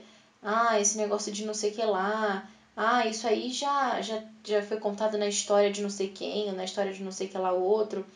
Enfim. E às vezes os cristãos podem ficar meio assim, meio estarrecidos diante disso, de ver que realmente tem várias coisas em comum, né, entre histórias da mitologia e tudo. Ah, e mesmo outras histórias, assim, né, de, enfim, de outros é, credos e tal, é, e que às vezes coincidem mesmo, né, como a questão né, do, do, parto virginal e tudo isso. E é, aí que, que, que, entra a coisa interessante, né, porque São Justino, né, que, que foi Marte, ele escreve né, uma série de ensaios em que ele vai ali defendendo o cristianismo diante do imperador da, do seu tempo, e ele vai defendendo a fé cristã, ele vai fazendo uma, uma apologética, e ele vai dizendo né, que a fé cristã ela não era assim tão diferente daquilo que eles acreditavam, e por isso não deveria ser perseguida. Então ele vai um pouco defender os cristãos, pô, para de me perseguir, pô, a gente não acredita em algo tão diferente assim de vocês, por que, vocês ficam né, é, perturbando a nossa vida? Então, é, e ele diz né, que a diferença é que a gente não crê nisso porque os romanos creem, mas porque é verdade. Né? Você estava falando né, do, do sementes do logo, né? esse conceito né, de, de sementes é, da verdade, né, de, de que todo mundo tem acesso ao menos a parte da verdade, vem daí, né? Vem de, vem de São Justino. E ele meio que vira ao contrário o argumento dos memes, né? Então, é, aquela ideia, né, de que a gente é imagem de Deus, né? E como imagens de Deus, a história do Evangelho está impressa nos nossos corações. Então, é, não é assim que a, a história do cristianismo está espalhada por aí em várias outras histórias, logo não é verdade. Ao contrário, ele diz, né? É justamente porque é verdade que ela né, que ela está inscrita nos nossos corações e que não podemos contar uma história que seja diferente dela. Né? Enfim, é, é, o que não diz né, com essas palavras, mas ele diz isso. Ele chega a dizer que os demônios distorceram as histórias de propósito para enganar as pessoas. Olha, olha que coisa, né? De você realmente pensar que, enfim, né? É, é, é para enrolar a gente, assim, né? Um pouco para confundir a nossa cabeça, para a gente não encontrar né, a verdade, eles teriam meio que feito uns simulacros ali, umas coisas é, que nos confundissem, né, em última instância. E tem uma uma citação maravilhosa que eu vou ler aqui é, para vocês, gente, inteira, porque eu acho que vale muito a pena. Que é de uma audiência geral, né, do dia 21 de março de 2007, do Papa Bento XVI. Eu não vou ler a audiência inteira, tá? eu vou ler um trecho que ele diz o seguinte: Cada homem, como criatura racional, é partícipe do Logos. Leva em si uma semente e pode colher os indícios da verdade. Assim, o mesmo Logos, que se revelou como figura profética aos judeus na lei antiga, manifestou-se parcialmente como que em sementes de verdade também na filosofia grega. Mas, conclui Justino, dado que o cristianismo é a manifestação histórica e pessoal do Logos na sua totalidade, origina-se que, abre aspas, tudo que foi expresso de positivo por quem quer que seja pertence a nós cristãos. Fecha aspas. Deste modo, Justino, mesmo contestando a filosofia grega, as suas contradições, orienta decididamente para o Logos toda a verdade filosófica, motivando do ponto de vista racional a singular, aspas, pretensão de verdade e de universalidade da religião cristã. Se o Antigo Testamento tende para Cristo como a figura orienta para a realidade significada, a filosofia grega tem também por objetivo Cristo e o Evangelho, como a parte tende a unir-se ao todo. Olha que bonito. E diz que estas duas realidades, o Antigo Testamento e a filosofia grega, são como os dois caminhos que guiam para Cristo, para o Logos. Eis porque a filosofia grega não se pode opor à verdade evangélica, e os cristãos podem inspirar-se nela com confiança, como num bem próprio. Por isso, o meu venerado predecessor, o Papa João Paulo II, definiu Justino, aspas, pioneiro de um encontro positivo com o pensamento filosófico, mesmo sendo sinal de um cauto discernimento, fecha aspas. porque Justino, aspas, mesmo conservando depois da conversão grande estima pela filosofia grega, afirmava com vigor e clareza que tinha encontrado no cristianismo, aí, é, fecha aspas, não, peraí, desculpa, eu tô confuso com as aspas, enfim, que ele tinha encontrado no cristianismo a única filosofia segura e proveitosa. Desculpem a confusão com as aspas, depois eu vou colocar o link direitinho aqui, e essa citação de João Paulo II está na Fides et Ratio, que o Bento XVI citou na, nessa audiência, que eu vou colocar o link para vocês. Enfim, então, né, essas semelhanças, né, longe de nos é, fazer perder a fé e essas coisas, né, elas têm que reafirmar a nossa fé. Né? O, o Lewis ele falava isso, né, que escreveu aquilo, né, When myth became flesh, né, que é, é, um pouco brincando, né, com, né, quando o verbo se fez carne, ele fala, é quando o mito se fez carne. Então, é, enfim, né, é, um mito não no sentido de algo mentiroso, né, como a gente falava, mas o cristianismo é o mito verdadeiro, né, e é por isso que a gente encontra esses é, fragmentos, essas coisas um pouco mal contadas que têm semelhanças, né, com a história do evangelho. Então, isso é muito incrível. É muito bonito, né? Ele fala é, que é, é, essa, o cristianismo, né, é a verdadeira história que dá sentido a todas as outras histórias. Aí você tinha falado agora há pouco, né? E é é a, a grande história para a qual todas as outras histórias apontam. Então, todas as histórias, de fato, contam e recontam ao seu modo, de modo parcial e fragmentado, a história do cristianismo. Então, o cristianismo tem e todas as outras histórias buscam, que é essas, esses opostos, né, de queda e redenção, né, de morte e ressurreição, de bem e mal, de vilão e herói, é, tudo, tudo isso está ali no cristianismo. É, então ele diz que o cristianismo tem, né, só o cristianismo tem de modo verdadeiro e absoluto, né, a, a, a alegria do final feliz. Todas as histórias apontam para um final feliz, mas o único final verdadeiramente feliz é o final do final do cristianismo. Né? Ele diz que é, o cristianismo tem tudo que o coração humano deseja, porque tem sido contado, o cristianismo tem sido contado por aquele que é a satisfação do próprio desejo. Quando você entende isso, fala, isso aqui é muito verdadeiro, não tem como, é, não tem como não ser verdadeiro, né? E as outras coisas, quando é verdade, né, não são uma ameaça não estão no mesmo nível. Sim. É, e até, enfim, é isso que você estava falando, né, sobre. Nossa, que só. Enfim, né, o cristianismo a gente tem o final feliz, né, que falta para as outras histórias. Eu lembrei que nessa entrevista da, da Angelina Stanford, ela cita a questão do, do mito de Orfeu, né? E é, eu achei assim muito impressionante. Porque, gente, isso é, é incrível, é de arrepiar o negócio, porque ela vai falando assim, né? Olha, olha só, né? Orfeu é filho do rei, né? E é metade homem, metade Deus, né? Isso aqui claramente a gente já vê uma figura né, bastante parecida com o cristianismo. É, claro que Jesus não é metade homem, metade Deus, né? Ele é perfeito homem e perfeito Deus, né? Totalmente homem, totalmente Deus, assim, né? Completo, não é que seja metade. É, é filho do rei, né? No sentido de ser filho de Deus Pai. Enfim, então ele já tem uma semelhança. Aí o Orfeu, né, que tem essas características, ele se casa e logo depois né, do casamento dele, a mulher é atacada por uma serpente no calcanhar. Qualquer semelhança com o Jardim do Éden, enfim, né? É, não é mera coincidência. e depois. E, e, e, ela morre, né, com esse ataque da serpente. E assim, né, é, gente, né, é, é muito. É, muito parecido, né? Porque no Éden também, né? Cristo perde a noiva para a serpente, né? Que, enfim, né, a, a igreja é a noiva de Cristo. E Cristo vai até a mansão dos mortos e nos resgata e nos desposa, né? Se a gente vai ver lá né, no Apocalipse, termina lá né, com, com as núpcias do cordeiro, né? O grande banquete, a grande festa de casamento.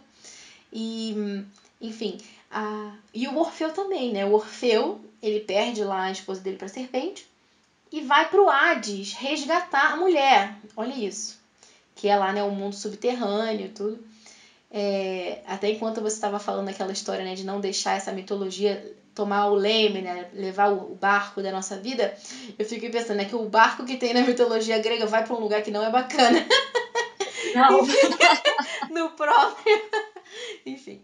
Então ele vai lá pro Hades, né, resgatar a mulher. E ele persuade, consegue convencer o Hades lá a deixar ela embora. Só que o Hades até fala: beleza, ok, você pode levar ela, só que você não pode olhar para trás, porque se você olhar para trás, você vai perder a sua esposa. E aí eles estão lá e tal, e quando estão bem perto de sair, enfim, ele olha para trás, enfim, só há tempo de ver, né, que ela seja arrancada dele. Enfim, ele falha. E aí a mensagem que isso tem, né, pra gente, né, que seja, não tem final feliz. Não é só na história de Cristo que tem final feliz. Porque o homem pagão não pode salvar-se. Né? E aí o que eu acho mais incrível assim, de tudo é que a Angelina, quando ela comenta isso, ela cita um comentário que o Platão teria escrito sobre isso. Né? Eu não achei a referência de onde está esse comentário do Platão, mas ela disse, enfim, que ele que ele escreveu isso, eu acredito, e que ele diz o seguinte, né? Que a razão pela qual Orfeu falha em resgatar sua esposa é que ele tenta resgatá-la sem querer morrer. A única forma de resgatá-la da morte seria ele mesmo morrer, né? ele mesmo dar a sua vida. Então, olha que incrível, né? E é assim que Jesus Cristo salva sua esposa da morte eterna, né? Morrendo por ela. E, e, e, também outra comparação possível né, dessa história que a gente pode ver é a esposa de Ló, lá né, que olha para trás e é transformada numa coluna de sal, lá né, no, no Antigo Testamento, enfim. Então vá, tem vários elementos, né? É, não sei se você quer comentar também alguma outra comparação, alguma outra paralelo.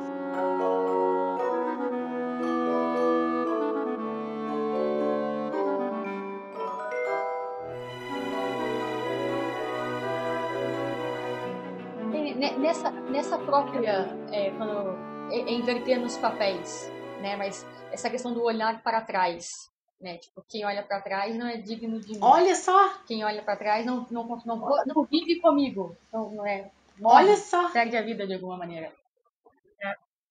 É, bem, na verdade, essa história do Orfeu de Eurídice é, de todas é a minha favorita na, na, mitologia grega e me lembra também muito, é, guardadas as, as devido às diferenças, é, a ressurreição de Lázaro também. Porque, tipo, seria quando, quando Orfeu vê que a Eurídice morreu, né, ele chora, né, e ele vai na, naquela, naquela caverna, aquela morada dos mortos, trazer a sua, a sua, sua amada, né?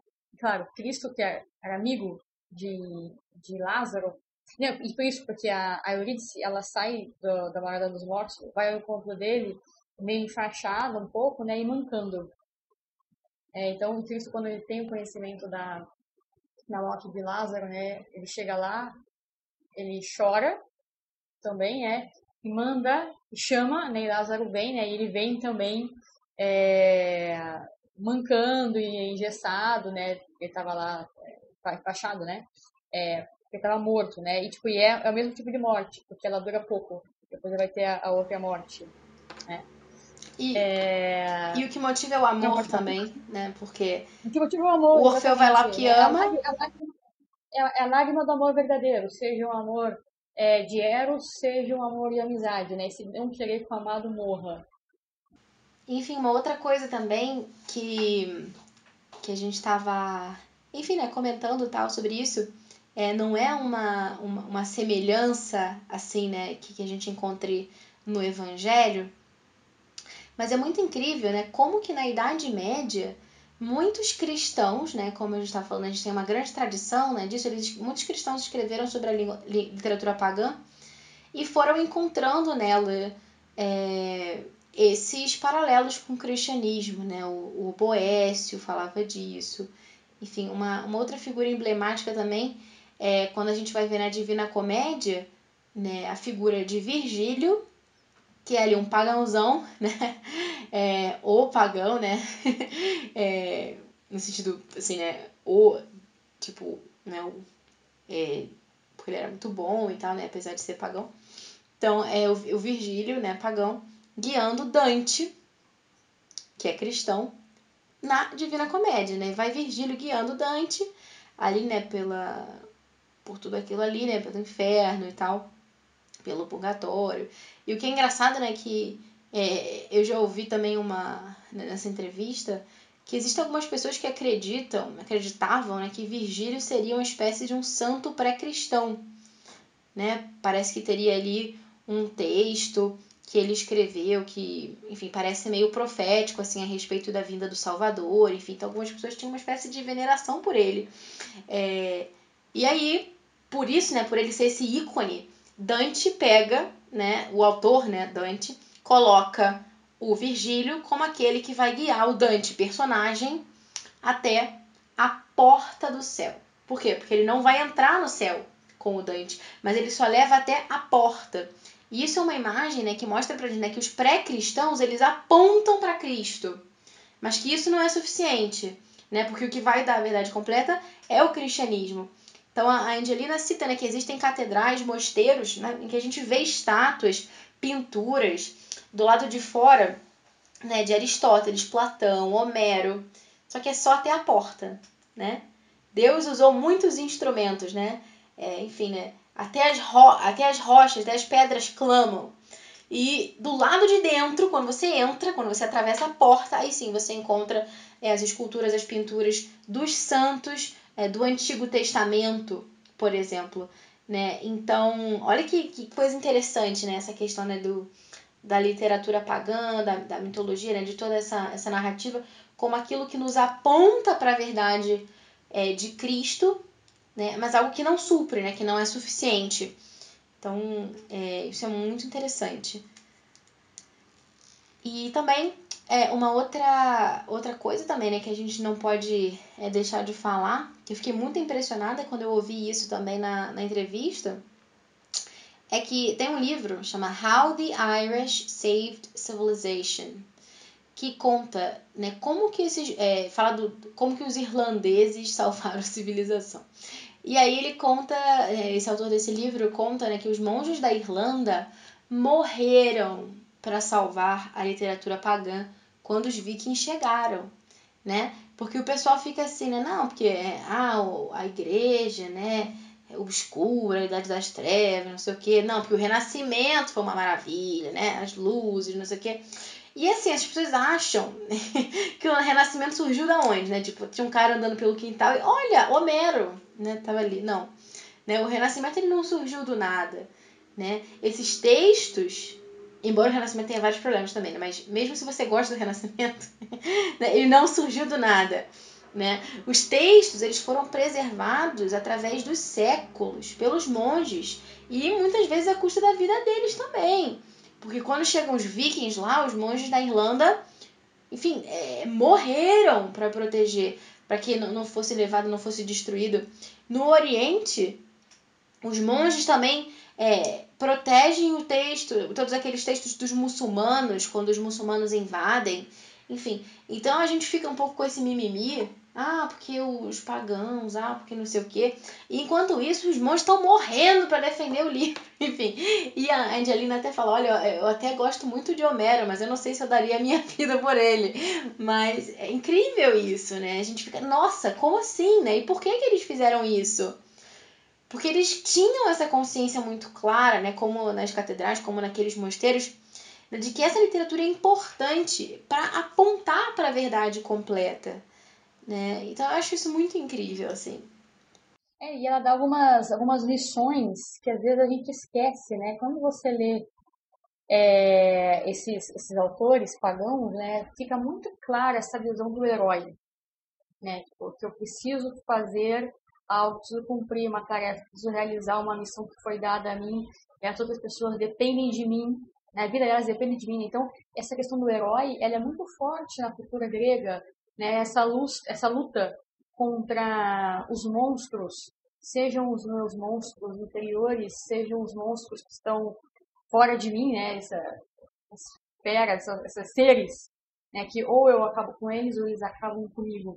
Então tem muita coisa que a gente é, valoriza hoje, ou não ou deveria valorizar e não valoriza tanto, né, mas que isso aí era uma vida morte para eles. Né? Então, a noção do herói, né, a noção de lutar contra os monstros, é, essa, esse combate que é um combate de vida, morte, nessa né, questão da honra. Tudo bem, tem um pouco de exagero às vezes, né, da iblis, né? então, mas de modo geral, né, eram valores que eram preservados, né, valores humanos, né, a honra, é, o herói, é, a coragem, a valentia, a bravura, a lealdade, a fidelidade, isso tudo estava presente lá. Então você pensa, né? Então se você tá, uma mãe, por exemplo, que está na dúvida se ela ensina isso para o filho dela, se ela ensina ou não o filho dela, claro que a, é, uma professora, né, eu como professora, né, se eu ensino isso para os meus alunos, claro que é importante que eu ensine para a minha matéria, mas pensando numa mãe, é claro que a mãe quer que o seu filho seja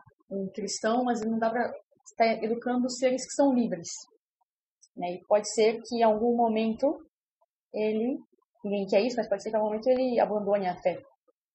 Se ele só tem exemplos da vida de santos, e se ele só tem os mandamentos, faz isso, faz aquilo, se ele abandonar, né, ele pode querer romper com tudo absolutamente, né? Agora, se ele tem gravado na mente dele exemplos de homens, de heróis, isso ele não vai esquecer, né? De busca pela verdade, de prática do bem, né? Então, é bom que a gente tenha esses exemplos na nossa cabeça também. Então, claro, nós somos perfeitos, mas eles são humanos. Né? Então, assim, isso é até uma reafirmação da lei natural, por exemplo. Né? Reafirma é, que existe uma busca pela verdade, que existe o bem, que existe o mal, que existe o certo, que existe o errado, que tem coisas que devem ser feitas, coisas que devem ser evitadas, as consequências das, das ações e das escolhas, tudo isso está presente nessas histórias. Né? Então, isso dá até um reforço e um argumento a mais né, na veracidade do que é ensinado. Né? Isso não é esquecido.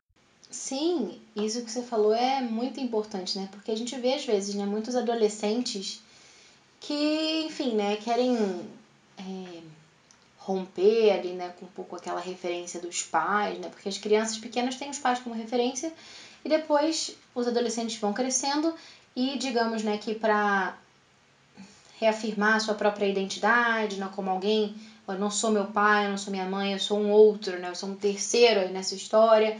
Muitas vezes eles vão se opor aos pais. E é até engraçado isso, que antigamente era assim, né? Tipo, você tinha aquela família, margarina, todo mundo bonitinho. Aí o cara quer ser rebelde, o que, que ele vai fazer? Ele vai ser hippie. Né? Vai, é, sei lá, começar a fumar maconha, deixar o cabelo crescer, umas coisas assim. E é, ao contrário, hoje em dia não, né? Um pouco a, geração hippie teve filhos. Então o pessoal revolucionário é a galera que vai na missa todo dia, usa véu, piedosamente aprende latim, se preocupa se deve ler mitologia grega ou não. então, isso é revolucionário hoje em dia, né? Então é engraçado. Mas enfim. e Claro que, que, que, muito bom a gente rezar, a gente ter uma vida de piedade e tal, mas enfim, é engraçado, né? A gente vê isso no, nos adolescentes, assim, contrapondo é, aquilo que eles viram nos pais e tudo. Então, é, então, isso que você falou tem todo sentido, né? Porque quando a gente não é. Acho que essa questão, né, do, de você apresentar esses exemplos humanos, assim, né, de heróis e tal, pré-cristãos, é, é uma forma também de você, é, de alguma forma, não vincular por quê, né? Não é porque eu sou cristão, é, porque eu sou religioso, não sei o que, que eu não vou roubar, que eu não que eu vou é, enfim, que eu não vou ser um covarde, que eu não vou ser um babaca, essas coisas. Não, é, é justamente porque é, tá inscrito na lei natural, né? Faz o bem e evita o mal. Então, jovenzinho, se você quiser dar louca e começar a ser hippie por aí, e quiser abandonar suas origens, não quer mais ser cristão e tal, isso não significa que você vai sair por aí é, sendo um imoral, desrespeitando as pessoas, desrespeitando o seu próprio corpo, enfim. Porque isso é lei natural, né? Não é porque está na Bíblia necessariamente que você tem que fazer. Porque a lei natural tá aí para todo ser humano. Então, isso é uma forma também, né, de e eu também outra coisa que eu acho meio perigosa, né, de você só dar exemplos de santos, de cristãos e tudo, e de tudo associar, né? Tem algumas pessoas que às vezes é até assim, ah, não, é em todas as matérias é, que a gente for estudar é, tem que ter alguma coisa relacionada com religião e necessariamente assim. Mas é, o que eu acho é, claro, né? Todo conhecimento vem de Deus e isso é uma coisa muito boa e muito bonita. É, até tem um, um, quadro, né, muito legal que eu vou deixar referência para vocês, né, que, que mostra assim, né, o Espírito Santo, né, desce o Espírito Santo e aí vem embaixo, né, é, as figuras representando as artes liberais, enfim, é tudo bem interessante assim, né, essa, essa visão e é, era até um quadro muito frequente nas escolas da, da Charlotte Mason, que eu sempre falo aqui. Mas enfim, é, às vezes, se, é, claro, principalmente assim no ensino de história, eu acho muito legal, né? Você fazer referências com a história da igreja, com a história do cristianismo, porque os santos foram pessoas que transformaram as suas épocas. Né? Que coisa boa você entender um período histórico entendendo a vida de um santo. Que coisa fantástica. Né? Enfim, é, e você vê também, enfim, ah, puxa vida, vou estudar ciências, que coisa boa a gente vê, né? Como o universo funciona seguindo uma lógica perfeita. Você pode até entrar nas vias de São Tomás e ver que tem que ter alguma inteligência por trás desse mundo inteligível. E tudo isso, ótimo, bacana. Mas quando a gente só fala né, de religião e, e enfim, né, da vida dos santos e tal, acaba que às vezes, de repente, se a criança não gosta de matemática e na aula de matemática ela só conta as nuvens dos anjinhos, por exemplo, ela vai pegar raiva do anjinho, coitado, né? Então a gente acaba fazendo uma, assim, pobre criança, né? Às vezes se ela não gosta de uma matéria, ela vai pegar um certo desgosto pela fé também, ou pela religião, porque tá tudo meio que misturado ali e você acaba banalizando também, né? Porque toda hora, né, você perde até um pouco o sentido de sagrado, né, que é aquele momento especial em que a gente vai falar sobre isso, nossa e tal, enfim. É, e, é, e a coisa fica meio assim. E o mundo é bom, né? Exato! É, tem, tipo, ver, ver a ordem do mundo, entender as coisas assim, porque as coisas são boas, né? Tipo, é, é, é um mundo decaído, mas é um mundo bom, assim, né? Tipo, é bom, mas tá decaído, né? Mas mas é bom, assim, né? Então, tipo, também aprender a valorizar as coisas que são boas do mundo. Sim, é, enfim, tem até é, essa. Eu, eu sempre fico brincando, né, quando eu falo desse assunto. Tudo bem, gente, vocês querem contar nuvenzinhas dos anjinhos? Ok, mas por que não contar maçãs, por exemplo, bananas, é, pesos de porta, qualquer coisa? Enfim, né, que sejam neutras. não tem nenhum problema, né? Tipo, não, ou, ou eu vou contar é, sei lá, uma coisa absurda, maligna, ou eu vou cantar nuvens de anjinho. Não, assim, vamos contar, né? Gente, um... Quantos anjos cabem na cabeça do alfinete, né? Quantas coroas tem na coroa de Nossa Senhora, essas coisas assim. enfim, e que eu acho que, assim, é uma banalização e que, enfim, que fica forçado, né? E, enfim, a... eu respeito também, né, a, a posição de quem enfim, opta por isso, mas não é, é a minha opção. E, enfim, né? Aqui eu tenho também liberdade de falar com vocês sobre isso. E, enfim, mas é um outro. Até um, uma, um texto bem legal que eu vou indicar para vocês lerem também. É uma homilia de São José Maria Escrivá que ele fala assim: Amar o mundo apaixonadamente. É o título dessa homilia. O que é muito legal, né? Porque a gente, enfim, se acostumou tanto a ter uma visão negativa né, sobre o mundo. É, de uma forma geral, né, sobre é, tudo que está aí fora, né, e que é, a gente não pode ser assim, né, porque Deus quando criou o mundo, né, voltando lá, né, pro que a gente falava né, do Éden, ele viu que era bom, né, ele dizia, ah, fez a água e fez a, os astros, tudo, e viu que era bom, e viu que era bom, e viu que era bom. Se Deus está falando que é bom, quem que é você, cara pálida, para falar que não é, né? Enfim, não vamos discutir com o Criador. né? Mas, enfim. Uh, isso que você falou do herói também, uma outra coisa que eu tinha notado para comentar, é que o engraçado é que assim, né, que a maioria dos heróis tem essa figura assim, né, meio homem, meio deus, filho de um rei, ou seja, é sempre alguém com essas características todas especiais que nos resgata. Então os gregos, eles já intuíam que era necessário né, que tivesse alguém né, que fosse ao mesmo tempo Deus e ao mesmo tempo homem para unir Deus e o homem. É claro que isso não é uma imagem fiel da encarnação, como a gente estava falando. Cristo é totalmente humano, totalmente divino, não é, é metade, metade, não, né? E depois de Cristo, né, depois que Cristo vem, essa figura, esse herói, meio homem, meio Deus, ele desaparece. Agora os heróis, eles são normais, são pessoas comuns. Eles são especiais, sim, mas não porque eles são filhos do rei ou porque eles são metade de Deus, não. Mas por causa das suas virtudes. Aí você vai ter o código de cavalaria, por exemplo. Enfim, você não vai ter é, essas características divinas, assim, mas você vai ver essa questão da, da busca né, por ser um ser humano melhor, a exemplo de Cristo, né, que é o homem perfeito. Eu li até um livro ontem que falava isso, de que né, se você pensa no homem ideal, né, no homem perfeito, né, não tem como não pensar em Cristo, né, não pensar em ti, que era assim falando em ti no sentido de, de Deus, né, de Jesus. E isso, né?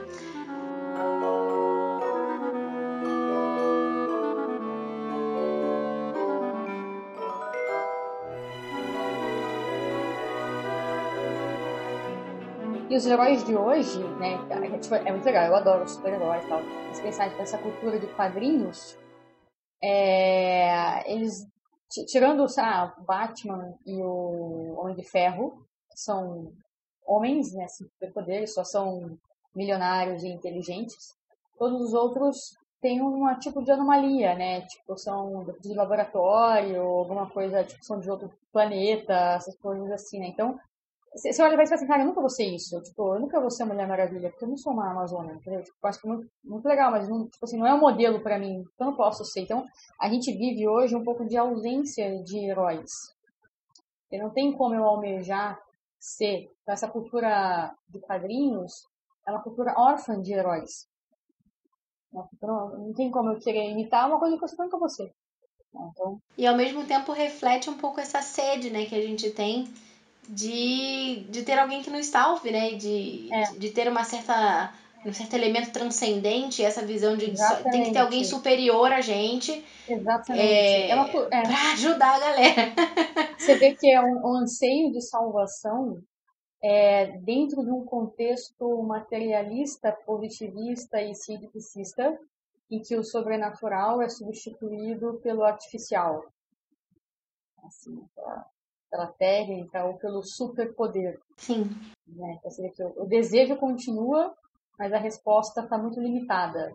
Né? Como o Lewis fala, né? que o materialismo nos prende né, nos, nos sentidos, né, as quatro portas de uma prisão. Né? Então, é o materialismo diminui um pouco a nossa compreensão de profundidade né, da, da, da vida e do mundo. Uau! E só voltando também um outro assunto que a gente falou assim um pouco por alto, mas que a gente não entrou muito e que eu acho importante também a gente falar, que é a questão, né, ah, dos pais, né, que tudo bem, a gente consegue fazer esse procurar exercitar esse discernimento, tá, mas tudo bem, para os jovens é legal também, é, para eles praticarem esse juízo, mas e para as crianças, né? Será que as crianças não vão ficar confusas, né? Como que a gente pode fazer? Tem uns elementos também, né, de de promiscuidade que aparece nas histórias. Então você já, já tocou nisso. Mas eu queria só também é, reforçar para que não fique perdido assim, né, no meio de tanta coisa que a gente falou. Porque assim, né, a gente é, precisa ter muito claro que é o seguinte. É, é claro que por cinco minutos, às vezes a criança pode se confundir.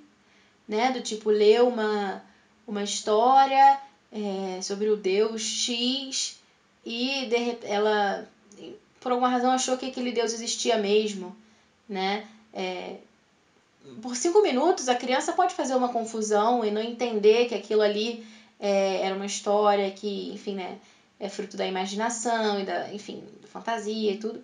Mas é parte do nosso trabalho ajudar as crianças a categorizar as coisas também, a identificar, é, enfim, dar nome aos bois, digamos assim, e é normal, assim, ela vai se confundir com isso, assim como ela pode se confundir por qualquer outra coisa, né? Do tipo, ver um, um desenho, ler um livro e achar que sereias existem, né? Esse tipo de coisa.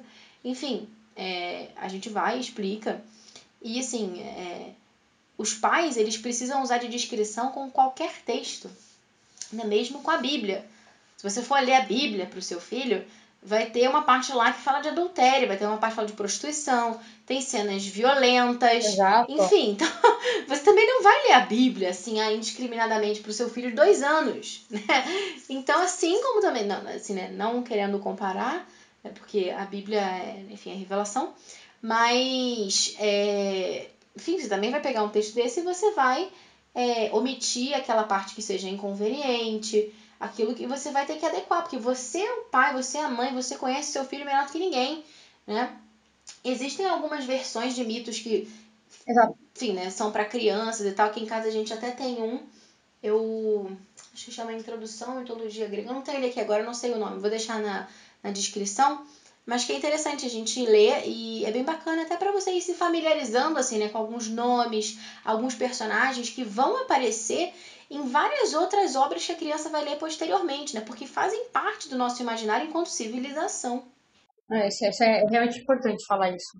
Sim, e enfim, é, até falando sobre essa história de, de prostituição, tem uma, uma história engraçada que a a Angelina Stanford cita na, na entrevista, que ela foi, acho que, diretora de uma escola durante um tempo, e aí a professora foi ler uma, uma determinada passagem que, que falava lá, né, né de, de uma prostituta, é, e aí uma criança pergunta o que, que era é, prostituta.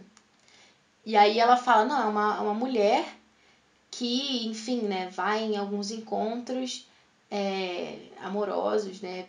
Por, por presentes ou por dinheiro, uma coisa assim. Por presentes, acho que é isso que ela falou. E aí o menino falou assim: Ah, minha mãe é prostituta, então. Porque meu pai dá uns presentes para ela e ela sai com ele. então, pra... É. o que, que você fala né, numa situação dessa? Aí ela vai comenta com a diretora. e a diretora fica falando, bom, é melhor a gente avisar essa mãe, né? Que hoje, provavelmente, quando ela vier buscar o filho dela, ele vai estar comentando com ela que ela é uma prostituta. enfim. É, mas enfim, né? Depois de toda essa conversa, né, acho que a gente deu um panorama legal né, de né, por que, que os antigos liam, por que, que nós devemos ler, por que, que os nossos filhos devem ler, sejam eles jovens ou mesmo crianças para já irem se familiarizando com alguns dos personagens e tudo. E porque, não sei, né? É, é, não sei muito as meninas, porque a minha filha tem só dois anos, mas meu filho de cinco anos ela acha muito legal. Né? Uma vez eu perguntei para ele o que, que ele mais gostava de, de que a gente lesse, né? que a gente estudasse, e ele falou que ele gostava mais de mitologia grega. Porque a gente tem esse livro e ele acha fantástico, né? Toda, todas aquelas coisas e batalhas e tal. Nossa, né? Os meninos ficam muito envolvidos com isso, eles gostam. E então, né, já demos esse overview E supondo né, que os nossos ouvintes sejam agora convencidos de que a literatura pagã é valiosa, por onde começar? Né? O que, que você recomenda? Enfim, né, porque é um mar aí né, de, de possibilidades e que às vezes a gente fica meio confuso, enfim, né, tem vários obstáculos, né, um pouco dificuldade do vocabulário, é, e também fica meio perdido realmente, né, porque são tantas obras que a gente não sabe muito por, é, enfim, como começar. Então, e aí, o que, que você dá de dicas? Olha, Homero. Sempre, sempre, sempre Homero. É, Ilíada e Odisseia. É, não, não dá para não ler isso, né? Então, claro que a Ilíada ela vem antes, porque é o relato da Guerra de Troia, e a Odisseia né, é o retorno de Ulisses para a casa dele, né? Pelo reino dele de Ítaca. É, bem, muito particularmente, eu prefiro mil vezes a Odisseia, a Ilíada. É, eu li antes a Odisseia. Né? Então, assim, é, alguns detalhes ficam não fica faltando tanto, assim, porque são histórias é, diferentes, é uma continuação, mas dá para ler. Então, assim, como a Ilíada, é, desculpa, a Odisseia é mais interessante, ela é mais atrativa, ela é mais envolvente, e a Ilíada é um pouco mais exigente, um pouco mais cansativa, se começar pela Ilíada, pode desanimar, assim, tá? Tipo, nossa, chato, tá? Então, talvez é o processo que eu fiz e que as pessoas, que eu recomendo que as pessoas façam e elas aproveitam dessa maneira, é, de, algumas pessoas não concordam com isso, mas, enfim, cada um escolha como que quiser fazer, comece por Homero, né? Se quiser seguir a ordem, ler Ilíada Odisseia, ou ler primeiro a Odisseia para ficar bem envolvida na história, né? Você sabe o final da história, depois você vai ler o início né, com mais sede. Mas começa por Homero. Começa pro Homem-Aranha. É tipo Star Wars. Exato. É tipo isso. Que lançam primeiro o filme, o último, e depois vai contar o que aconteceu no É. início. E, não, isso é legal, porque tem muita coisa de mitologia grega em Star Wars também. É, mas isso é interessante, né? Eu tava, é, enfim, até por uma dica da Lari, eu tô, eu tô tentando ler a Ilíada, gente, tentando. É, eu, a tradução que eu tô lendo é do. Pera, deixa eu pegar o nome certo aqui, pra não dar problema. Calma aí. Carlos Alberto Nunes. Isso! É melhor. Enfim, É essa, melhor. essa tradução que eu tô lendo é do, do Carlos Alberto Nunes. Eu pedi dica num, num grupo de, de amigos e me recomendaram a dele e eu achei ótimo, porque recentemente eu tinha procurado na, na Amazon, porque me disseram que tava com vários livros com preço bom e tal, é, tipo um real, uma coisa assim. E eu peguei uma, um, um pepino em forma de Ilíada, que não dá pra entender absolutamente nada. Se o livro do, do, do desse, né, que a gente tava falando, já é difícil, esse outro era muito incompreensível. Era um negócio assim, de outro mundo, nem parecia português, assim, era assustador. E aí minha primeira impressão foi, foi devastadora. Mas depois com essa outra tradução, a coisa já. Não, peraí, aqui já dá pra. Já dá pra começar a conversar. e eu, é, eu comecei, eu, eu, enfim, eu comprei a Ilíada primeiro, não sabia dessa sua dica da Odisseia. E agora eu já tô lendo a Ilíada mesmo, vambora, né? Mas é, uma dica que, que, assim, que, que me ajudou, até que você falou, foi é, ouvir, né, assistir, ouvir na verdade, né, porque é só o áudio que tem no YouTube, aquelas palestras do, do professor Monir, né? Porque. E assim, eu até dei uma fuçada no site dele. Ele tem um resumo também lá, acho que são umas 80 páginas da, da Ilíada, que é o que ele usa durante essas aulas. São dois vídeos, tem mais ou menos duas horas cada um, então, tipo, quatro horas de aula falando da Ilíada, e que ele vai dando um panorama que fica muito mais fácil de você entender tanto a questão do vocabulário quanto o contexto do que está acontecendo ali. Porque só, assim, se baseando na, é, né, no verso e tal, né? É, a gente que não tem, a, não tem a manha ainda da coisa, que não está muito familiarizado com os termos, a gente não consegue entender do que se trata. Né? Depois que alguém nos explica o que, que é aquele negócio, aí quando a gente vai ler os versos, ah tá, entendeu? Aí, ah, entendi. A coisa faz um pouco mais sentido. Porque é como se a gente tivesse um professor ali com a gente nos orientando, né? É, uma outra possibilidade também é um pouco você ler em paralelo uma versão em prosa. Eu acho que pode ajudar. Porque aí você tem uma ideia do. Assim, é do todo. Tipo, você sabe o que está acontecendo. E aí você vai pro verso e vai encontrando ali. Claro que vai precisar sanar uma dúvida de vocabulário ou outra. Mas ajuda, assim, você se sente mais preparado, assim. Pelo menos acontece comigo. É, então. Mas é, é muito. É muito legal. Uma vez eu fiquei impactada que eu estava assistindo uma aula de, desse Andrew Kern que eu estava falando. E que ele falou, né? Que ele procurava ler todo dia Homero. Pelo menos um pouco, né? O homem já deve ter lido várias vezes, né? Do, do início ao fim, tudo. Mas ele procurava, procurava ler todo dia.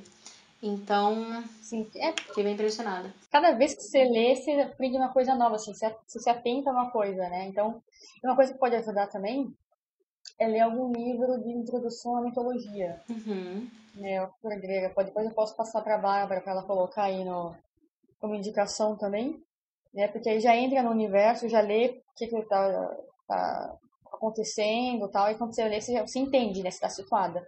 Mas, de fato, essas aulas do professor José Moninasser, tem várias sobre vários outros livros, são realmente muito esclarecedoras. Muito. Então, você não tem essa de ter spoiler. Quase não tem spoiler. Você, você já sabe o final, assim, né? Então, é- o negócio é você aproveitar o caminho né, e tirar daí as, a- as lições, né? Então, não se preocupar em saber qual vai ser, assistir uma aula, saber o que, que acontece, porque não é nenhuma surpresa, né? Justamente aproveitar o caminho. Sim, certamente. Uh, muita coisa pra gente, é, enfim, né, ponderar e refletir. Eu acho que foi uma entrevista, assim, né, o nosso bate-papo, uma conversa muito boa. Eu acho que a gente já deu bastante material pro pessoal aí é, cavar ainda mais, né, encontrando esses tesouros. A gente já deu o mapa da mina. E, e queria te agradecer em nome dos ouvintes do, do Pod Clássica. Queria não, quero. Quase duas horas aqui, meu, meu gravador tá apontando aí uma hora e cinquenta e pouco de, de gravação. E, enfim, né? Com certeza vai ajudar muita gente. E muito obrigada por mais uma vez né, ter se disponibilizado, é, realmente se debruçar sobre esse assunto, que é algo que realmente acho que faz muita diferença e que tem muita gente muito perdida, assim, né, nesse sentido de ir tateando o caminho, né? A gente se sente às vezes tão enganado olhando para a nossa própria formação, né? A gente percebe tantas lacunas que a gente às vezes fica um pouco sem saber, né? E agora? Para onde eu vou? E, enfim, são muitas vozes que se levantam né, no meio dessa confusão toda e que às vezes a gente fica ainda mais perdido. Mas, enfim, né, acho que a gente seguir essa, essa grande tradição né, dos cristãos que sempre leram e nos deram esse modelo, né, esse exemplo de como ler, né, acho que é o principal nesse momento. Então, peço para você deixar aí um recado final, é, dizer onde que as pessoas podem te encontrar é, nas redes sociais, fala um pouco mais sobre os seus cursos, os trabalhos que você tem é, desenvolvido, para que o pessoal possa conhecer mais também. E, enfim, né, não precisa esperar mais um ano aí para ouvir sua voz aqui no Pod Clássica, mas possa ir também por conta própria atrás da professora. Eu queria agradecer de novo é, o convite. Eu fiquei realmente muito feliz e muito honrada é, participar aqui do podcast, que é o Pod Clássica, né? Que é muito, muito legal, sempre muito, muito enriquecedor. É, bem, eu tenho. Agora eu estou mais ativa no Instagram. Né, lá eu tenho feito lives é, sobre assuntos filosóficos toda segunda e quarta, às 13 horas.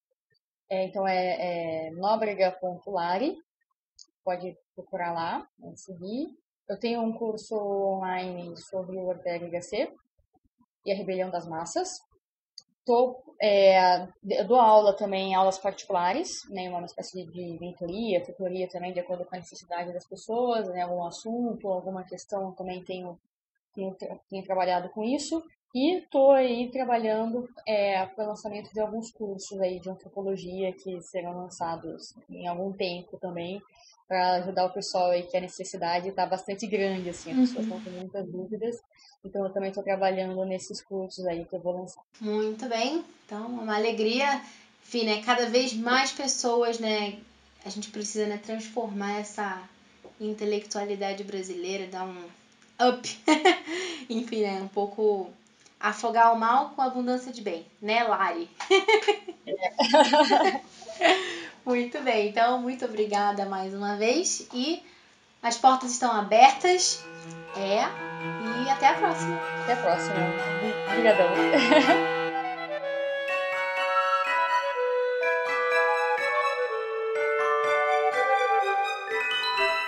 Você ouviu o Pod Clássica, segunda temporada, episódio 31. Este é o último episódio da segunda temporada do Pod Clássica. Você pode encontrar todos os links, referências na descrição desse episódio. Não deixe de nos avaliar também onde você escuta os seus podcasts, seja no iTunes, no Spotify, no SoundCloud. Deixe lá sua avaliação, deixe o seu comentário, porque isso nos ajuda também a ter mais visibilidade, a conseguir chegar a mais pessoas. E se você gosta do nosso trabalho e quer nos ajudar a continuar com o Pod Clássica, mantenha o podcast no ar Ajude-nos com a partir de um real mensal acessando apoia.se barra.